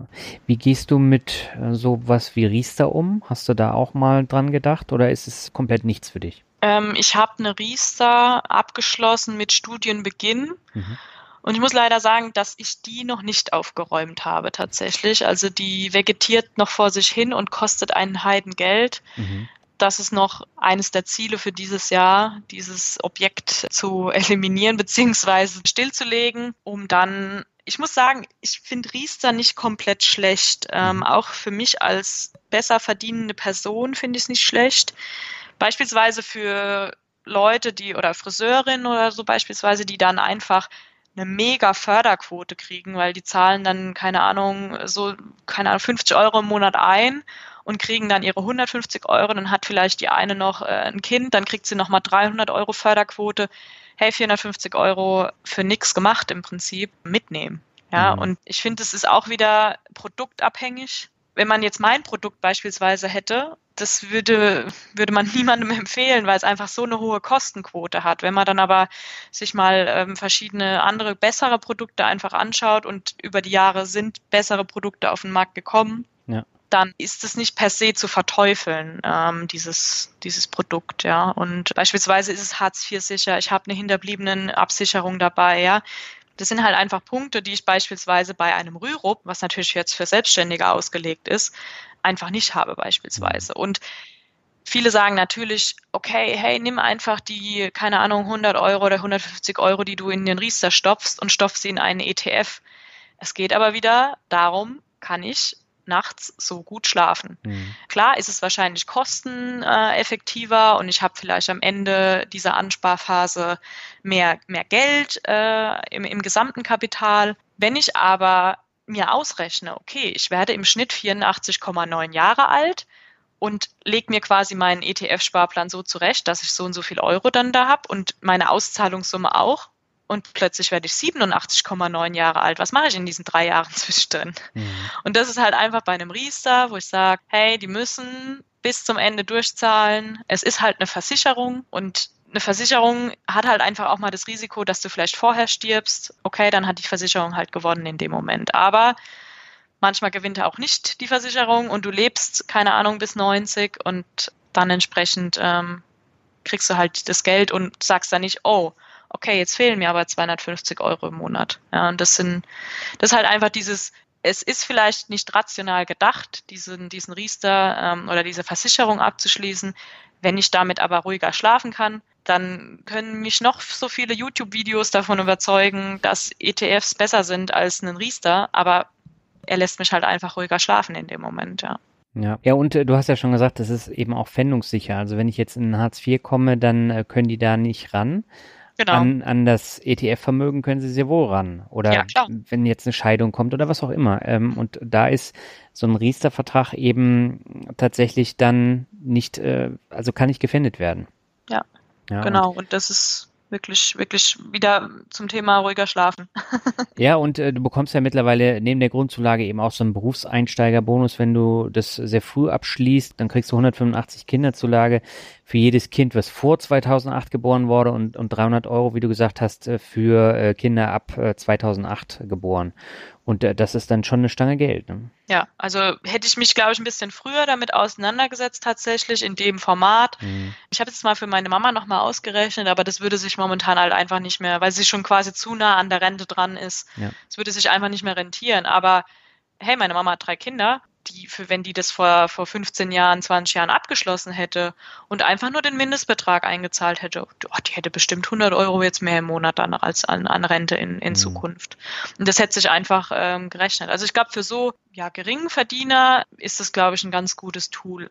Vorausgesetzt, das richtige Produkt wird empfohlen und, und auch entsprechend gewählt. Ja, das ist natürlich auch wieder immer die Voraussetzung. Das stimmt. Ich habe jetzt noch eine allerletzte Frage für dich, bevor wir zum Workshop kommen. Äh, du hast vorhin ja schon mal angedeutet, dass du, äh, ich glaube, auf Reisen angefangen hast, den Finanzrocker Podcast äh, zu hören. Aber wie bist du denn generell darauf gekommen, auf den Podcast und auf das Thema? Tatsächlich durch meinen Arbeitskollegen, mit dem ich mich so über Finanzen auch heute noch so unterhalte. Mhm. Der hat mir ähm, Aktien mit Kopf empfohlen und mir ab und zu mal so ein Video geschickt, so, hey, guck dir das an, weil ich, weil wir uns unterhalten haben, ich so, ja, momentan mache ich das, momentan mache ich das. Und ähm, darüber bin ich dann quasi in dieses Social Media, finanzielle oder Finanzbildung gekommen mhm. und darüber dann auch auf den Podcast. Und dann gibt's natürlich diese Podcast-Rubriken und dann natürlich bin ich dann auch auf dich gestoßen und ähm, ja, bin tatsächlich dann fleißiger Hörer geworden auch vom Finanzvisier, äh, mhm. Finanzvisier rockt. Ich muss sagen, Madame Moneypenny habe ich eigentlich eher über, genau, sie hat ja ein Interview bei dir gegeben und dann genau. bin ich ihr auf Instagram gefolgt. Eine Freundin hat dann, also nachdem ich dann einer Freundin äh, Madame Moneypenny empfohlen habe, hat, sie sich auch das Buch damals gekauft. Mhm. Aber sie hat jetzt, glaube ich, auch einen Podcast, aber ich bin tatsächlich noch nicht dazu gekommen, ihren, ihren Podcast äh, zu hören. Ja, also da habe ich dann noch ein paar andere Podcasts, die ich momentan so im Auto oder beim Joggen höre. Beispielsweise Hotel Matze ist sehr zu mhm. empfehlen. Da sind tatsächlich auch so junge Unternehmer und auch diese Lebensläufe von denen, die dann teilweise von ähm, Flixbus oder auch About You, ähm, das sind einfach sehr eindrucksvolle Persönlichkeiten. Und dann dachte ich mir so, während ich da lang jogge, oh je, und ich mache ein Podcast-Hörer-Interview. Ich bin noch gar nicht so interessant wie jetzt ein About You-Gründer beispielsweise, der in seinem Büro schläft und äh, mega erfolgreich ist und von einem Meeting ins andere hetzt und mhm. äh, ja, also da gibt's schon krassere Leute auf dem Erdplaneten. Die mag es mit Sicherheit geben, aber ich finde, du bist von deinem Lebenslauf eben auch äh, sehr spannend und das hat das Gespräch ja jetzt auch gezeigt. Also ich fand das super mit dir. Ja, ich danke dir auch, dass du äh, die Finanzbildung da vorantreibst. Ich habe jetzt dann dem einen Freund, der so zu mir gesagt hat, hey, kannst du mir mal helfen mit Aktien und so, den habe ich dann erstmal gesagt, hier, mach erstmal, mach erstmal Finanzrocker. dann, äh, dann reden wir weiter. Sehr schön. Und der ist auch geschäftlich viel unterwegs. Das heißt, er hat gesagt, oh ja, lade ich mir dann direkt runter und äh, ich hoffe, du hast jetzt einen Hörer mehr. ja, vielen Dank dafür. Ich freue mich über jeden Hörer und jede Hörerin, die dazukommt. Und ja, man sieht ja eben auch am Beispiel von dir, dass man dann eben auch im Podcast selber dann ein spannendes Interview führen kann. ja. Mareike, dann lass uns mal zum Abschluss zum Workshop kommen. Ich nenne dir ein paar Begriffe, du sagst einfach, was dir dazu einfällt. Und äh, beginnen möchte ich mit Mannheim. Monnem, ja. Sehr gut. Also ist, irgendwie jeder Mannheimer, der, der Mannheim hört, sagt erstmal Monnem. Monnem, ja. Ähm, Waldhof, manchmal ein bisschen äh, Waldhof, Rhein-Neckar-Löwen und die Adler Mannheim. Also drei mittlerweile wieder Profimannschaften äh, in Mannheim. Mannheim hat schöne Ecken, die man erstmal finden muss. Und Mannheim hat auch hässliche Ecken und sicherlich auch einige Probleme. Ähm, aber ich würde es als Bewohner der Metropolregion nicht nur als hässlicherer Nachbar von Heidelberg bezeichnen, sondern als äh, ja doch auch ähm, Stadt mit, mit äh, vielen Möglichkeiten einfach, ja. Und man ja. findet sich gut zurecht, weil es die einzige Stadt in Deutschland, die in Quadraten aufgebaut ist. Und wir haben letztens mit der Firma eine kulinarische Stadtführung gemacht und mhm. ich muss sagen, cool, ja. Also wieder neue, neue Ecken kennengelernt und ähm, Mannheim ist gar nicht so hässlich, wie es aussieht. Nee, also wenn man sich dran gewöhnt hat, dann hat äh, Mannheim tatsächlich sehr, sehr viel ja. zu bieten. Und na gut, ich bin ja weggezogen, weil ich keine Lust hatte, immer nach Lübeck zu pendeln. Sonst wäre ich wahrscheinlich auch da geblieben, weil das hat mir echt gefallen. Aber du, du hast sogar in Ludwigshafen auch studiert, ne? Genau, also ich habe das duale Studium in Mannheim gemacht und dann das ähm, nebenberufliche Studium an der Hochschule in Ludwigshafen. Ja, also. Das ist schon eine weiter, Nummer weiter, anders, Ludwigshafen. Ja, das ist nochmal anders. Also ich habe mich einmal verfahren und bin ein bisschen da, also es soll jetzt nichts gegen die Ludwigshafener sein. Es gibt da auch schöne, schöne Ecken. Parkinsel Aber ich war Beispiel. eigentlich, genau, Parkinsel, Herr der Ja. Wunderchef. genau, wir haben, wir haben ganz, ganz erschrocken, ach du Gott, der ist vor, vor einem Jahr zu uns gestoßen und wir so, ja, und wo wohnst du? Ja, in, in Ludwigshafen. Wir so, ach du Gott, wer hat dich denn beraten, da hinzuziehen? Aber ähm, er hat dann gesagt, ja, und da und da. Ich so, okay, okay, okay, da darfst du wohnen. Ja, war Aber bei mir ja, genauso. Ich bin ja auch nach Ludwigshafen gezogen. Ist halt eine Industriestadt, ja. Mhm. Die lebt von der, lebt von der BASF und ist halt, ja, hätte man bei der, ist wahrscheinlich recht schnell gewachsen dadurch auch. Und hätte man wahrscheinlich damals in den 50er, 60er Jahren vielleicht bei der Stadtplanung noch einiges anders machen müssen, damit es ein bisschen schöner da wird. Aber ich darf nicht allzu sehr was über Ludwigshafen sagen, weil ich da nicht, nicht groß, groß geworden bin und auch vielleicht die schönen Ecken einfach nicht kenne. Deswegen studieren lässt sich da auf jeden Fall und äh, dann kann man wieder heimfahren. Ja, das Problem bei Ludwigshafen ist ja tatsächlich, dass die Innenstadt dort komplett ausgestorben ist, ja. Also da ist ja nichts mehr. Und äh, die gehen jetzt alle in die Rheingalerie. Das war ja vor sechs, sieben Jahren, als ich da noch gewohnt habe, schon so. Und Ja. äh, da ist eine tote Innenstadt. Galeria, die äh, schon lange nicht mehr da ist, da steht dann nur noch das Gebäude Höchstens und noch das Prinzregententheater ist noch gut oder so, Ja. aber das ist, glaube ich, aber das sieht, ist echt ein bisschen gruselig da. Das Ja. ist ja die, die Einzelhandelsbetriebe halt echt abgedrängt, ja, weil halt keiner mehr, keiner mehr da reingeht in die Mhm. Innenstadt. ähm, kommen wir zum nächsten Begriff, das ist Lieblingsbuch. Lieblingsbuch. Mhm. Oh je. Der Gerd Kommer ist auf jeden Fall ein harter Tobak. ähm, da, äh, den kann man lesen und der ist auch wirklich sehr interessant, aber Lieblingsbuch, um Gottes Willen, Moment, ich muss überlegen. Ah, doch, ich hab's. Das ist echt ein gutes Buch. Also ich habe ja auch den Cash-Kurs, Investment Punk habe ich gelesen, Kiyosaki habe ich auch gelesen. Aber was ich wirklich cool fand, war BlackRock oder die Macht der Schattenbanken. Mhm. Fand ich sehr interessant von Heike Buchter. Ja. Der war auch gar nicht so günstig, der Wälzer, glaube ich. Was hat denn der gekostet damals? Ich muss gerade mal das Preisschild hier abmachen. ähm, der war, ich glaube, der hat tatsächlich 25 Euro gekostet. Das habe ich mir geleistet. Ja, tatsächlich 25 Euro für den Wälzer Mhm. das war wirklich das interessanteste Buch, was ich bisher ähm, gelesen habe im Finanzbereich. Und danach hatte ich auch ein bisschen Angst, ähm, weil da geht es tatsächlich darum, wie BlackRock nach der Finanzkrise wirklich zum einen der mächtigsten Konzerne wurde, die wirklich momentan nur Insider, sage ich mal, kennen, wo auch nochmal das Thema ETF ein bisschen äh, kritischer äh, Mhm. untersucht wird. Also zum Beispiel heißt ein Kapitel ETF, der Schwanz wackelt mit dem Hund oder wackelt bald mit dem Hund.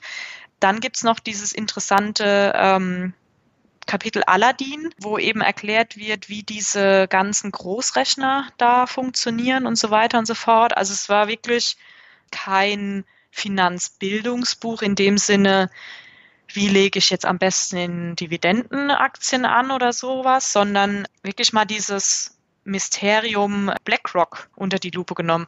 Und ich sehe gerade, ich habe es als Mängelexemplar gekauft. Also ich habe nicht die vollen 25 Euro gezahlt, weil ich kaufe immer Mängelexemplare. Ja, ich meine, das ist auch ein guter Tipp, um zu sparen, ne? Ja, ist so, ist so. Also ähm, ich, ich habe zwar so ein Amazon Kin- Kindle, aber ich muss sagen, ich habe dann, was ich eben quasi ge gemacht habe, ich bin kurz in mein Büro gelaufen, habe da mal mein Bücherregal kurz durchforstet und habe dann gesehen, das ist mein, das ist mein Buch und habe es rausgenommen. Und das kann man bei einem Kindle, finde ich, so nicht machen, ja. Ja, also ich habe das Buch gehört und stimme absolut mit dir überein. Aber ist natürlich auch so ein Angstmacherbuch. Also die Heike Ja. Buchter, die schreibt ja für die Zeit und die hatte auch ETF-Artikel in der Zeit drin. Da waren aber auch einige Fehler drin. Da habe ich mit dem Finanzvisier auch mal äh, drüber diskutiert. Aber unabhängig davon, so dieser Blick hinter die Kulissen bei BlackRock, äh, das fand ich schon erschreckend. Und das zeigt nämlich auch, welche Probleme blühen, wenn halt so ein amerikanisches Unternehmen in allen deutschen großen Unternehmen zu einem Großteil dann ähm, drinsteckt. Ja, ja, also sieht man ja auch, wenn man mal schaut, okay, wer ist drin, Ja. dann steht da immer BlackRock. Also, äh, und das ist einfach so krass mal zu sehen, wie die da reingekommen sind in Ja. diese, durch die Wirtschaftskrise da reingerutscht sind. Und ähm, das war, ja, wenn du mich nach dem Lieblingsbuch fragst, das ist, glaube ich, eins der interessanteren Bücher. Okay, packe ich in die Shownotes. Jeden, den das interessiert, der schaut einfach mal äh, da vorbei. Und wir kommen zum nächsten Begriff. Kontaktloses Bezahlen. Ähm, nutze ich tatsächlich noch nicht. Mhm. Weil meine jetzige Girokarte, worüber mein ja so alltägliches Leben läuft, tatsächlich noch so eine alte Karte ist, wo ich das nicht machen kann. Okay. Ähm, das heißt, ich muss noch reinstopfen ins, in die Maschine. ja, ich kenne das. Ich habe das bei meiner Postbankkarte auch gehabt, aber ich bin jetzt seit äh, zwei Wochen kein Postbankkunde mehr und äh, ich hätte sonst noch zwei Jahre warten müssen, bis ich da endlich einen Chip bekomme. Okay. Das war mir auch tatsächlich zu blöd und äh, dafür dann noch so viel Geld im Monat zu zahlen. Deswegen bin ich jetzt gewechselt ja. und da kann ich jetzt tatsächlich alles mitmachen. Also ob nun Apple Pay oder kontaktloses Bezahlen und ich, ich persönlich nutze es sehr viel, aber da gibt es ja auch Leute wie den Finanzvisier, der hält das für Teufelszeug so ungefähr. Ja. Ja. Also ich muss sagen, ich bin jetzt kein Bargeldverfechter, weil ich das, ich habe eine App auf dem Handy, worüber ich dann quasi ähm, meine, meine Kartenzahlungen dann auch sehe. Mhm. Ich behalte so mehr den Überblick, weil ich dann meine einzelnen Transaktionen tatsächlich aufgelistet sehe und die auch nicht eintragen muss in ein Haushaltsbuch oder whatever. Ähm, deswegen zahle ich recht viel mit Karte. Ja. Was auch manchmal schwierig ist, wenn man ähm, in ein Restaurant geht und dann ja, Kartenzahlung geht erst ab 15 Euro und man hat gerade für 12,90 Euro halt gegessen, weil ähm, der Salat und das Getränk eben keine 15 Euro kostet. Ja. Das nervt, muss ich ehrlich sagen. Ja, aber wenn man jetzt mal nach Schweden schaut, beispielsweise, die bezahlen ja selbst die Tüte Milch für 99 äh, Cent damit. Äh, okay, nichts kostet in Schweden 99 Cent, aber die bezahlen halt da ihren, ihren Kanilbulla, ihre Zimtschnecken da mit, mit, mit der Karte. Ja. Oder wahrscheinlich mittlerweile mit Apple oder Google Pay. Und die sind da äh, ja schon um einiges voraus. Wo dann die Schweden wiederum Angst haben, dass eben dieses Bargeld abgeschafft wird. Ähm, kann man natürlich auch so sehen, ja. Hm. In, in China beispielsweise Wahnsinn. Also wir waren an der äh, chinesischen Mauer und wir wollten, eine Kollegin und, und, ich, wir wollten, wir wollten auf die Toilette. Ja. Und man musste, also WeChat ist quasi dieses ähm, Pendant zu WhatsApp, aber WeChat ist ein eigenes, ich würde sagen, ein eigenes äh, Sozial-Öko-System. Äh, mhm. Also oder auch ein eigenes Wirtschaftssystem, weil mit diesem WeChat kann man zahlen, chatten, also diverse Dinge entsprechend machen. Und man brauchte einen WeChat-Account, um sich Toilettenpapier zu beschaffen. Was? Weil das, das war nicht in den Toiletten in einzeln zur Verfügung gestellt, sondern man musste das vor den Toiletten, war so ein riesiger Toilettenpapierspender und man konnte sich nur to Toilettenpapier entnehmen, wenn man da seinen WeChat-Account gescannt hat. Mhm. Und ich weiß nicht, ob man dann was abgezogen bekommen hat von seinem Account, aber ähm, es ist einfach, also da kriegt man halt auch kontaktlos äh, Toilettenpapier in China. die, die Chinesen sind da wirklich krasser drauf. Also die zahlen wirklich untereinander viel mit diesem WeChat. Ähm, die zahlen ihren Taxifahrer damit. Da wird dann quasi so ein QR-Code generiert von demjenigen, der dann die Zahlung erhält. Und mhm. auch die kleinen Straßenstände, alles mit WeChat. Also die sind da uns Europäern massiv voraus. Also wenn man da, da könnte Heike Buchter ein neues Angstmacherbuch, wie die Chinesen kontaktlos Zahlen schreiben, glaube ich. Also das hat ja schon Norbert Hering geschrieben. So, Den hatte ich ja auch okay. schon im Interview. da ging es ja auch um die Chinesen und um ähm, dieses Social Scoring und auch um das kontaktlose ja. Bezahlen. Davon hält er ja gar nichts. Mhm. Aber ich, ich finde, man muss sich immer beide Seiten dann anschauen, also sowohl das Pro als auch das Contra. Und ich glaube, dann kann man am besten eine eigene Meinung äh, rausfiltern. Klar, also die Chinesen selbst, glaube ich, die mit dem kontaktlosen Zahlen, die nutzen das, glaube ich, ohne, ohne mit der Wimper zu zucken. Ähm, aber klar, ist natürlich, ich weiß nicht, ob es mittlerweile nur in, in momentan noch in diesen Testphasen steckt, dieses Social Scoring, oder ob die das schon wirklich ähm, landesweit aktiv haben. Aber da kriegt man ja dann fast, also kriegt man ja nichts mehr, wenn man da äh, durch dieses Social Scoring durchfällt, ja, tatsächlich. Ich glaube, das kommt jetzt in diesem oder im, im nächsten Jahr. Aber also ähm, so richtig ausgerollt ist es, glaube ich, noch nicht. Ja, also wenn man da über die Straßen fährt, man wird dauernd irgendwie fotografiert. Wahrscheinlich wissen die auch schon, äh, hören wahrscheinlich gerade meinen Post Podcast und äh, wissen schon, wer ich bin im Prinzip, wenn man da so oft im Land war ja. und so oft fotografiert wurde. Äh, was ich noch zu Schweden sagen wollte, ähm, die haben ja eine eigene Bezahl-App, die nennt sich Swish und damit äh, bezahlen die, glaube ich, auch an, an Flohmärkten und okay. ähm, das ist nochmal eine komplett andere Art. Also da bin ja. ich echt mal gespannt. Ich glaube, Schweden wird das erste Land sein in Europa, wo du äh, fast nur noch kontaktlos bezahlst. Ja, ja, ja. Genau. Gut, dann äh, kommen wir zum vorletzten Begriff, das ist Reisen. Reisen, ja. endlich den, den Herbsturlaub jetzt endlich gebucht. Es geht nach Portugal. Okay. Genau, ähm, da wollen wir von Porto über Lissabon nach Faro fahren mit dem Mietwagen. Mhm. Ähm, ja, gibt viel zu reisen. Also gibt viele schöne Länder. Ähm, Indien war ich jetzt beispielsweise. Ähm, das habe ich mit einer Geschäftsreise dann damals verbunden. Ähm, auch schönes, schönes Land muss ich jetzt nicht noch unbedingt noch mal hingehen, weil es Indien ist sehr gewöhnungsbedürftig. Also wenn man, glaube ich, Indien einmal überlebt hat, dann überlebt man alle anderen Länder auch. Ähm, es ist halt, ähm, Reisen kostet Geld, Reisen verursacht CO2, ähm, aber man lernt unglaublich viel, ähm, ja, viele Menschen kennen, wenn man jetzt nicht nur in der, in der fünf Sterne ähm, All-In ähm, Anlage sitzt. Ähm, man lernt andere Kulturen kennen. Und ich finde Reisen ähm, ja, das schafft einfach Erinnerungen. Also mhm. vorhin, als wir noch hier die Skype-Kamera anhatten, ich hatte ein paar äh, Bilder im Hintergrund, wenn ich mich umdrehe. Letztens war meine Familie zum Geburtstag da und dann haben sie gesagt, ja, was ist denn mit dieser alten Frau da, die du fotografiert hast? Und habe ich gesagt, ja, die hat mir jeden Tag Kokosnüsse in Indien verkauft ähm, und wenn ich geschlafen hat, äh, habe, dann hat sie mir halt auch mal gegen den Liegestuhl getreten, damit ich wach werde und bei ihr eine Kokosnuss kaufe. Und das ist halt einfach diese ja, die Story äh, ja. dahinter. Oder da ist ein Mann, den ich fotografiert habe, mit so einem alten äh, Fiat äh, LKW voll mit Gemüse und Obst. Äh, den haben wir auf Sizilien da fotografiert und dann dachte ich, oh ja, komm, dem kaufst du mal ein, äh, ein paar Kirschen ab. Und dann hat er mir, hat er mich halt einfach mega abgezockt, der Sizilianer.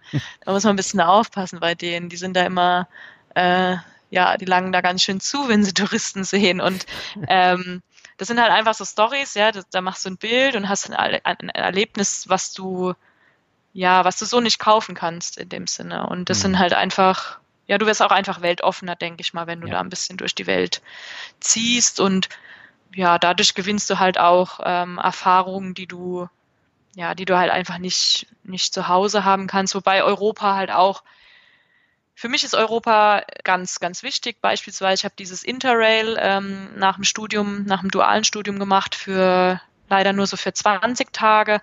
Aber ich bin durch Frankreich gefahren, ich bin durch Portugal gefahren, ich bin durch Spanien gefahren. Du lernst Leute kennen von, von Europa, die das auch machen und junge Leute auch kennen. Und das ist, ja, du setzt dich mit den Leuten auseinander und kriegst dann vielleicht auch ein ganz anderes Europa-Gefühl mhm. beispielsweise. Also du sagst halt einfach, ja, ähm, warum ist denn der Brite jetzt so, so abwegig, ja, von diesem ganzen Zeug. Aber wenn man, glaube ich, mal auswertet, waren es wahrscheinlich einfach, die jungen Leute sind nicht wählen gegangen und die Rentner, die wählen gegangen sind, die wollten einfach äh, raus aus der, aus der EU.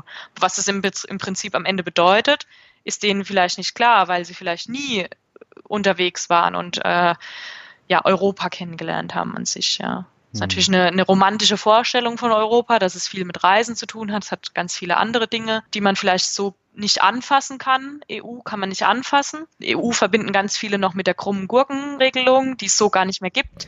Ja. Äh, Bananen sind noch geregelt, aber das hat was mit Transport zu tun. Aber ja, es ist halt so nicht zum Anfassen, was halt ähm, schade ist.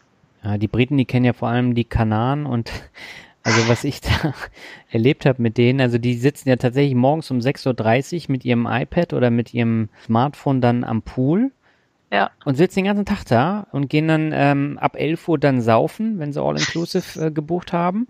Und dann hauen die sich da schon diesen harten Alkohol rein. Und äh, das ist dann deren Urlaub. Also das ist wirklich gewöhnungsbedürftig. Ja, gut, aber die, das kannst du, glaube ich, so nicht über einen Kamm stellen. Nein, nein, das ist schon richtig. Briten aber dann bei mir auf der Interrail-Reise kennengelernt, wo du dann einfach sagst so, ja, also der hat bestimmt nicht ähm, für den Brexit gewotet. Und ja, die, die All-In-Urlauber hast du auch, hast du bei, auch bei uns im, in Deutschland, glaube ich, die dann. Ja, aber die sind trotzdem anders drauf als die Briten, das muss man halt auch sagen. Aber, ist ein eigenartiges ähm, Volk, klar.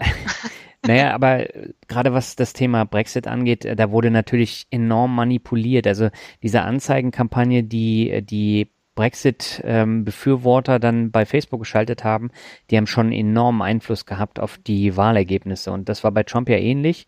Und seitdem versucht Facebook ja diese politische Werbung zu verhindern, weil äh, das einfach extrem ist und, und auch so eine ähm, Partei wie die AfD, das war ja die einzige Partei, die jetzt im Europawahlkampf Facebook äh, irgendwie instrumentalisiert hat. Und äh, ja, das ist ja, das schon extrem. Da mache ich mir tatsächlich auch Gedanken, dass äh, größere Parteien wie die SPD oder CDU, für die ist das absolutes Neuwerk. Das hat man ja bei dieser YouTube-Geschichte mit Rezo jetzt gemerkt.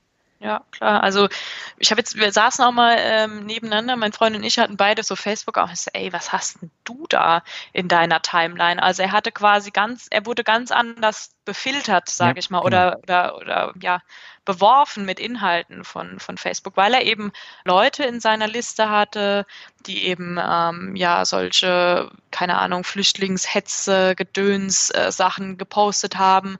Ähm, wo ich mittlerweile einfach auch schon sage, okay, die Leute werden bei mir entweder aus der Freundesliste rausgeworfen mhm. oder ignoriert, ähm, weil wir sind beide im Roten Kreuz, ja, jeder Mensch ist gleich und wir haben auch damals bei der Flüchtlingskrise ähm, geholfen, ähm, Leute unterzubringen. Klar, es gibt die, es gab die Wirtschaftsflüchtlinge, es gab aber auch die Leute, die ohne Schuhe und ohne alles angekommen sind. Ähm, das muss man auch immer wieder von zwei Seiten sehen. Aber da ist schon krass, man, man vergleicht quasi, man sitzt nebeneinander, vergleicht mal seine, seine Timeline da mhm. oder die, oder wie sich das auch immer nennt und, und sieht einfach, wie unterschiedlich da gefiltert wird. Und ähm, wahrscheinlich, wenn ich die Leute rauswerfe, habe ich natürlich auch meine eigene Filterblase, genauso mhm. wie wenn er Leute ähm, drin lässt. Ich habe gesagt, du musst mal die Leute hier äh, stumm schalten. Wenn du dich von so einer Scheiße berieseln lässt, dann äh, irgendwann fängt man es an zu glauben. Das ist das Problem. Ja, und viele glauben das ja tatsächlich, gerade ja. wenn die sich eben nicht mit dem, was dahinter steckt, äh, ja. das nie kennengelernt haben, was da tatsächlich für eine Filterblase dann auch ist. Und ja. das hat ja der Benedikt Herles auch gesagt im, im Interview. Also die Menschen leben alle in ihren äh, Facebook-Filterblasen oder Twitter-Filterblasen, kennen nur das, aber gucken nicht über den Tellerrand. Und das ist ja bewusst auch von diesen Konzernen so gewollt. Ja, genau. Deswegen, um, um aufs, auf, auf das Wort zurückzukommen, Reisen ist wichtig, um die reale Welt kennenzulernen. Augen auf und über den Tellerrand gucken. Genau, und den Horizont zu erweitern. Ja, genau. Ganz wichtig. Dann lass uns schließen mit eigentlich dem zweiten Standardbegriff äh, Glück. Ja, jetzt habe ich Rockmusik gar nicht da drin. Machen wir ja, mal mit Rockmusik. Machen wir mal mit Rockmusik weiter. War doch gerade Rock am Ring, hey, musst du doch erwähnen. ja, mach mal Rockmusik. Ich war tatsächlich zweimal bei Rock am Ring ja, muss ehrlich sagen, dass ich mein Geld lieber für richtige Urlaube ausgebe, weil ich glaube, für Rock am Ring sind auch 400, 500 Euro mittlerweile, weil die Tickets ja auch so teuer geworden sind. Also ich glaube, ich habe damals noch 90 Euro fürs Ticket bezahlt, dann waren es irgendwann 150. Mhm. Äh, nee. Und dann geben wir natürlich auch viel Geld aus für Anreise und dann hast du ein Zelt und Essen, Trinken. Das war dann einfach zu viel. Aber ja, Rockmusik doch, Wallbeat. Ich bin eher über äh, ja, Green Day und so weiter zur Rockmusik gekommen, habe auch mhm. viel Deutschrock beispielsweise auch noch gehört, Sportfreunde Stiller kann man ja auch noch unter Rockmusik hören oder laufen lassen und äh, von daher ja, aber auch was sonst so in den Charts läuft. Ähm, muss aber ehrlich sagen, dass es mich beim Autofahren einfach mega aggressiv macht, mittlerweile Musik zu hören, weswegen ich tatsächlich zu den Podcasts übergehe, weil es mich einfach im Stau habe ich einfach das Gefühl, ich verschwende weniger meine Zeit, wenn ich versuche, mich mit einem Podcast noch fortzubilden irgendwie. Also ja. es ist echt so. Also ich höre fast kein Radio mehr, muss ich ehrlich zugeben, ja. Ja, das kannst du eigentlich auch nicht, weil die meisten Sender spielen alle zwei Stunden genau das Gleiche. Ja, wenn man so lange im Auto ist, ja. Ja, und dann kommen immer wieder die Nachrichten und dann bist du ja auch wieder in so einer Filterblase drin. Das stimmt, ja. ja. Wobei mittlerweile bei uns in der Region gibt es Regenbogen 2 tatsächlich, mhm. was Rockmusik spielt, Radio Bob und ich glaube noch Rocklandradio. Also die Rockmusiker kommen in den letzten Jahren ähm, in der Region doch ganz gut auf ihre, ihre Kosten. Ja, ja. Wobei Radio Bob ist jetzt auch nicht so mein Lieblingssender, die spielen ja nämlich auch ganz viel Scheiß. okay, ja, muss, ich bin ich ein Radiosepper. Ich bin ein Radiosepper tatsächlich. Okay. Und wenn ich dreimal durchgeseppt habe, dann mache ich einen Podcast an. Oder schon von vornherein. okay. Ja, Mareike, dann lass uns schließen mit dem Glück.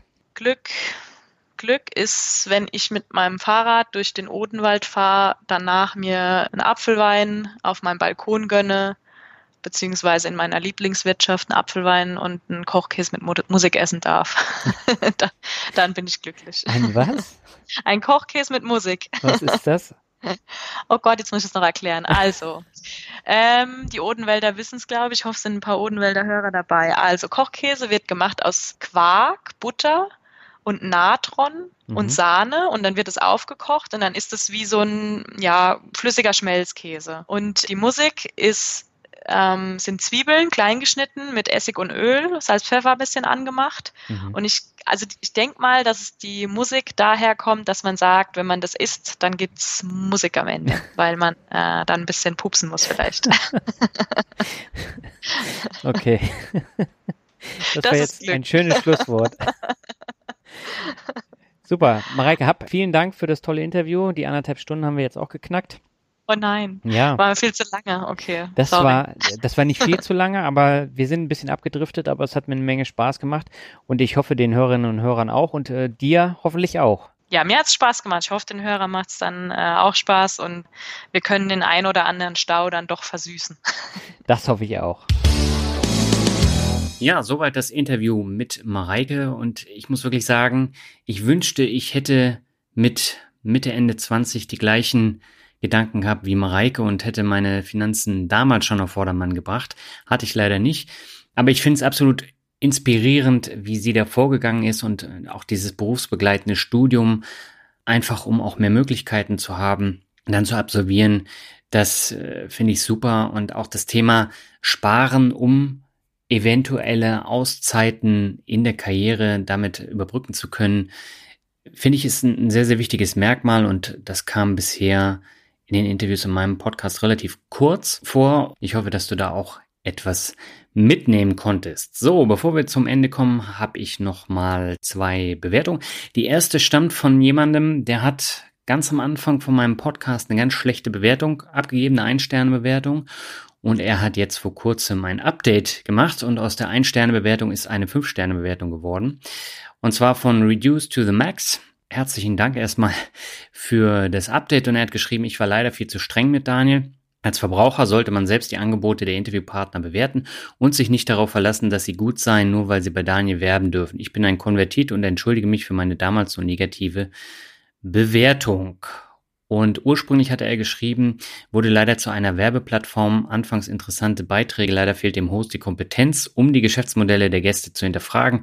Bitte zukünftig mehr Distanz zu den Interviewpartnern, zum Beispiel Clark hat große Interessenskonflikte, wie jeder Makler, mit seinen Kunden. Das sollte nicht der Sinn des Podcasts sein, aber eventuell zahlen diese Gäste ja für den Sendeplatz. Vielleicht geht es dem Finanzrocker ja inzwischen mehr um sein eigenes Vermögen aufbauen. Ja, über die Bewertung habe ich mich damals sehr geärgert, muss ich äh, zugeben. Und die war auch eine ganze Zeit ganz oben bei den äh, Bewertungen. Und deswegen bin ich dankbar, dass du die Bewertung abgedatet hast. Ich finde es immer wieder interessant, dass äh, Leute ein Sternebewertung geben und den Podcast dann trotzdem weiterhören. Und da gehört dann schon was dazu, dann aus einer Ein-Sterne-Bewertung dann eine Fünf-Sterne-Bewertung zu machen. Und deswegen, ja, vielen Dank dafür. Und die letzte Bewertung für heute stammt von auch ein Quokka. Und er schreibt, lieber Finanzrocker, ich grinse gerade wie ein Quokka, habe eben den Namen Christoph Geil auf Spotify eingegeben und da sprang es mir ins Auge. Den hast du ja auch schon interviewt. Kurzum, ich bin begeistert von deinem Podcast und den vielen interessanten Interviews. Weiter so. Noch dazu verschafft mir deine angenehme Stimme einen entspannten Arbeitsweg. Nur einen Wunsch habe ich, Könntest du eine Folge machen zum Thema Hilfe? Meine Eltern haben mir Fonds vermacht, der schon ein Weilchen läuft und ich habe keine Ahnung, wie ich bewerten kann, ob ich diese behalten soll oder nicht. Liebe Grüße aus Sachsen. Ja, ich danke dir erstmal für die Bewertung. Und so eine Folge habe ich tatsächlich noch nicht gemacht, aber ich habe meine eigenen Fonds ausgemistet und da gibt's auch eine Folge von, ich glaube, das ist irgendeine Folge in den, in den 40er Nummern. Äh, da kannst du mal schauen, gibt's auch einen Blogartikel dafür. Und ansonsten empfehle ich dir tatsächlich die Fondsepisode bei der Finanzwiese rockt. Da sprechen wir auch über sowas, hör doch da einfach mal rein. Und äh, kurze Anmerkung noch zu Christoph Geiler, das ist der Finanzkoch, den habe ich in der Weihnachtsfolge 2016, glaube ich, interviewt. Und äh, ja, auch eine interessante Folge und ist immer wieder spannend zu sehen, wie sich dann die Podcast-Gäste auch entwickeln. Und äh, Christoph, der ist mittlerweile ziemlich erfolgreich als Finanzberater unterwegs. Und ja, ich äh, schaue mir immer noch gerne seinen Blog und auch seine Blogartikel dann an. Ja, damit bin ich am Ende. In zwei Wochen gibt's die letzte Folge für diese Staffel und dann habe ich erstmal Pause. Aber der Gast in der nächsten Folge ist ein ja, relativ bekannter Blogger auch und den hatte ich tatsächlich noch nie im Podcast und ich glaube, wir werden über ganz viele Dinge sprechen und da kannst du dich drauf freuen. Bis dahin, mach's gut. Ciao.